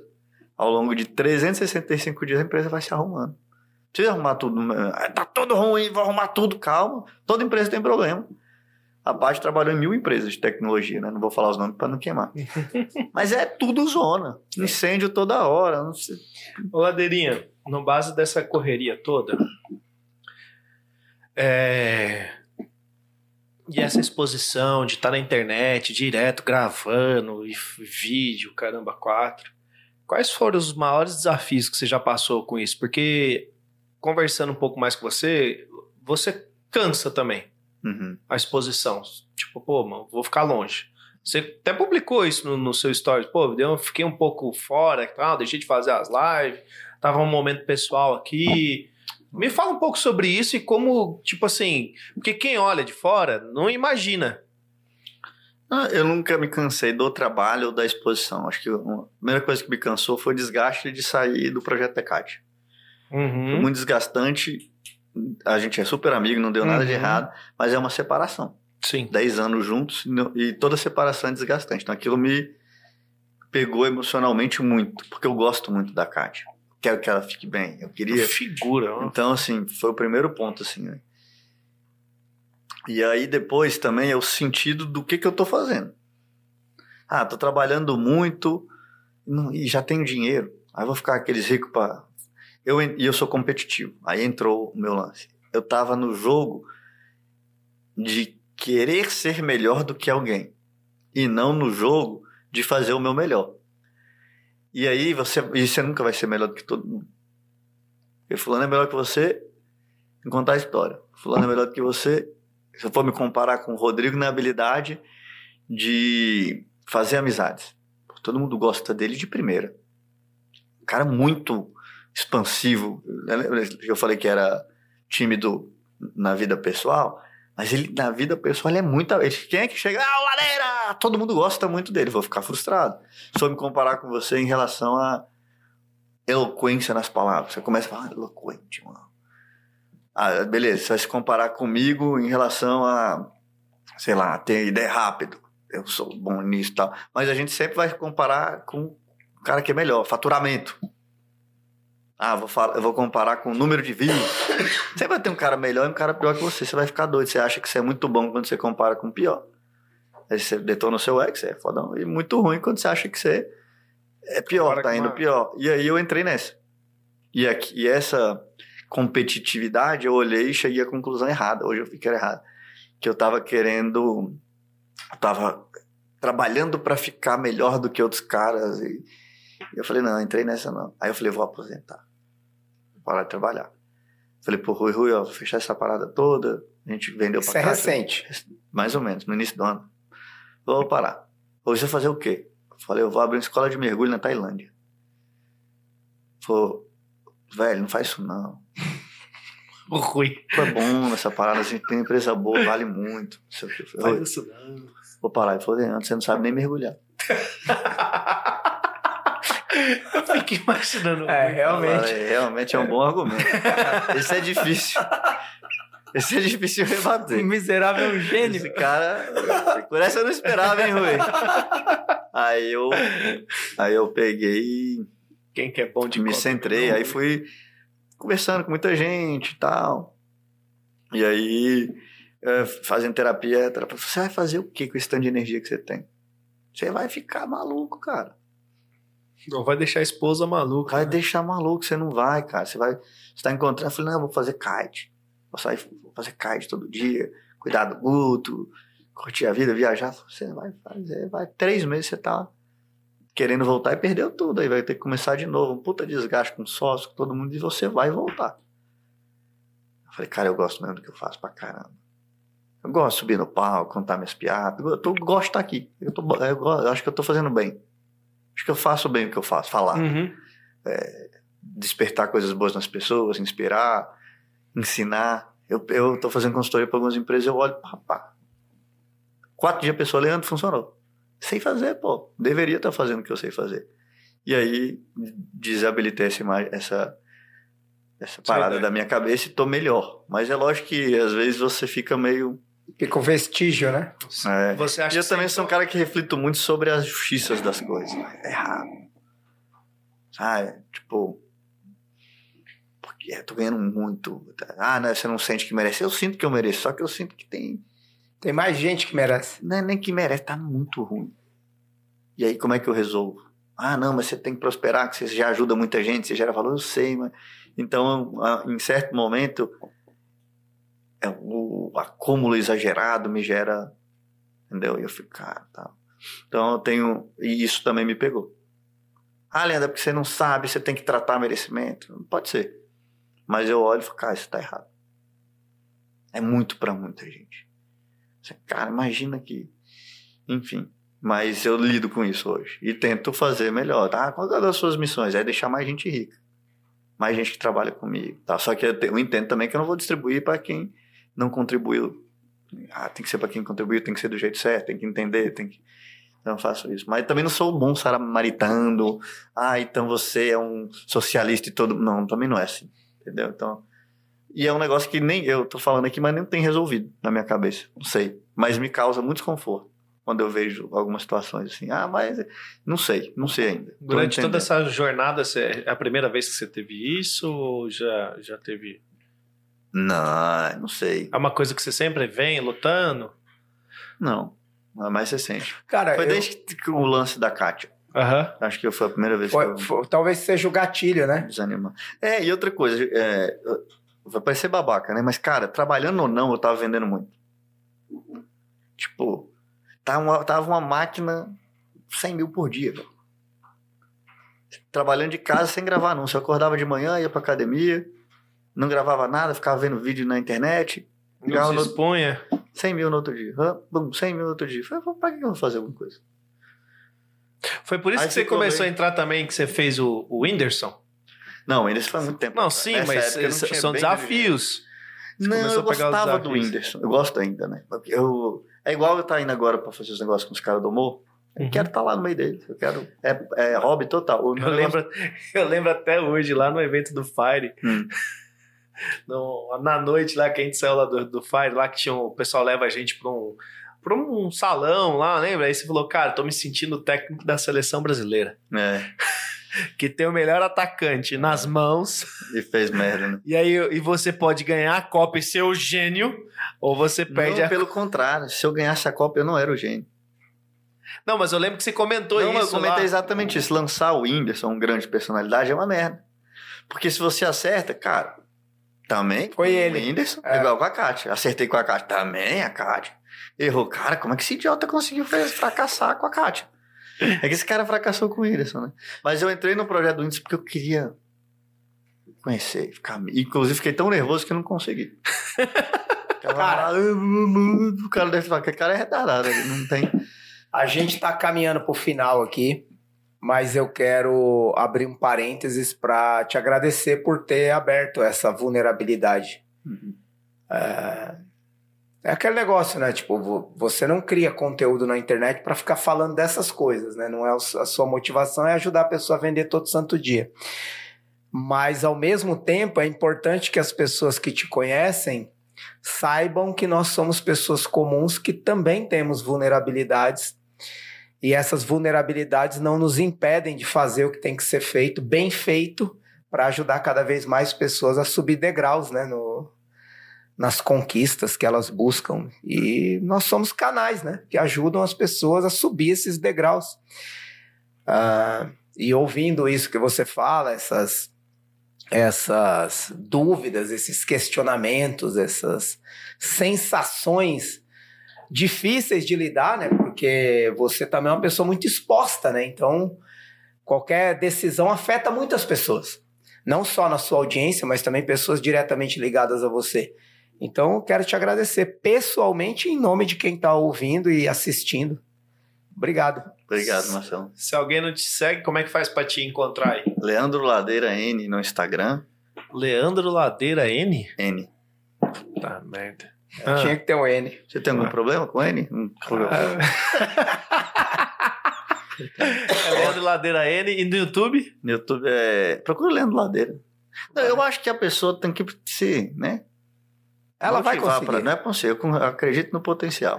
E aí, se quiser comprar o. aprender a Aí eu ajudo, aí eu dia- ajudo. Nesse caso, você vai clicar no link na Venda todo santo dia. Inclusive, a gente vai pôr um link de- na descrição do vídeo aqui. Aham. É, Bota lá, é, clica, o- assiste o vídeo de vendas, bom vídeo. Assiste até o final. Que você de verdade, segue o Ladeira, porque. Pra quem é, ó, fazer aqui, pra quem é aluno de vocês, paga igual. Tá bom, obrigado. Ó, Uma parada, Presta a atenção audiência nessa de vocês aí. aí vai pagar o mesmo que todo mundo. qual é uma mensagem que você quer deixar para quem tá ouvindo este episódio? Desejo que te sobre muito. Só porque traduza, depende traduza. do que é o sobrar, né? Traduza. é porque você que- tem a vida que a gente às vezes tem a vida que às vezes está faltando. Sabe? Já teve, eu já tive a vida que faltava. Não que eu passei necessidade, mas não dava. Eu tinha que escolher. Se eu comprava. um- uma vez eu comprei um tênis. de- é um, por isso que eu não gosto de co- coisa cara hoje em dia. Isso é, acho que eu traumatizei. Comprei um tênis, bicho, dividi em 10 vezes no tênis. Puta merda, velho. Deixei o tênis na- no porta-mala do carro. Um tênis, uma bermuda e uma regata, que eu ia pra academia depois. O cara roubou meu carro, abriu a mochila, levou o tênis, levou a regata e deixou a bermuda. Tava rasgadinha a bermuda. O ladrão não quis a bermuda rasgada, não. No primeiro mês, eu passei 10 meses pagando um tênis Que você nem usou que eu praticamente. usei 15 dias. Aquilo ali, puta merda, faltava. Ou eu comprava o tênis, ou eu viajava. Ou eu comprava o tênis, ou eu, sabe, você tinha que ah, comprar um, sabe? Você tinha que fazer escolhas. Quando sobe, você não tem que fazer escolha. Você faz, você escolhe tudo. O que você vai fazer? Reformar a casa ou viajar? As duas coisas. Você vai fazer? Comprar um carro? As duas coisas. O que você vai fazer? Pra sobrar mesmo, né? Então, por isso que eu falo que às vezes eu vejo errado, eu desejo para que todo mundo que sobre muito. Agora, é, coisas boas acontecem no caminho de quem tá no caminho. Então você tem que estar no jogo. Porque é difícil dar sorte. Agora, se você tá o tempo todo tentando, uma hora você dá sorte. Né? Então, desejo que te sobre muito. Maravilhoso. Muito bem, cara, prazer gigantesco ter você aqui. Primeiro que um bate-papo de amigo, acho que a gente acabou importante isso que o Marcelo falou, né? Acho que você sentiu a vontade também de falar sobre a vulnerabilidade e isso quem tem a ganhar somos nós que estamos aqui ouvindo. Você também, quanto mais vulnerável a gente se torna, é, isso é um trabalho para quem é vulnerável também, para mostrar e, e- e trabalhar essa vulnerabilidade em si. Eu falei sobre isso no podcast da parte da manhã. E também para as pessoas verem que somos reais, pessoas de verdade que têm sim os seus, seus os, os desafios que qualquer pessoa comum tem. É verdade. Muito Então, obrigado, Ladeirinha. Obrigado de verdade por você estar aqui com, com a gente. Obrigado, eu gosto, Rodrigo. É, eu prefiro mais o Rui. Tá bem né? de saúde. Começou bem, terminou bem. Prefiro mais o Rui, mas já que o Rui tá aqui, eu não sei mesmo. Ele gosta de mim, né? Fala, de vez em quando ele fala de do nada. Adora. Ele, Ele mudou até a fisionomia quando ele ficou sabendo que Ah. você vinha. ele, às vezes, eu acredito que às vezes do nada ele deve falar assim, ah, ladeirinha. Tenho, não tem? Fala a verdade. É principalmente a hora que eu tô cagando. Não, aí. Que jeito péssimo de acabar um episódio, né? Então vocês agora que posso encerrar? Pode. Então vocês agora vão encerrar esse episódio com essa imagem na cabeça. Boa noite. Valeu, Ladeira. Obrigado. Valeu. Se você ainda não, se, não é inscrito aqui, se inscreve no raio desse canal. Se você ainda não segue no- nenhum de nós três, começa a seguir aí logo. Manda um abraço aqui, um direct, alguma coisa aqui pra nós, falando que você veio desse podcast. Você, se você veio e mandou esse direct, é porque você assistiu até o fim. Você é, um vencedor. E dá um like também. É um likezinho, Não vai né? cair o dedo, não. Valeu! Valeu.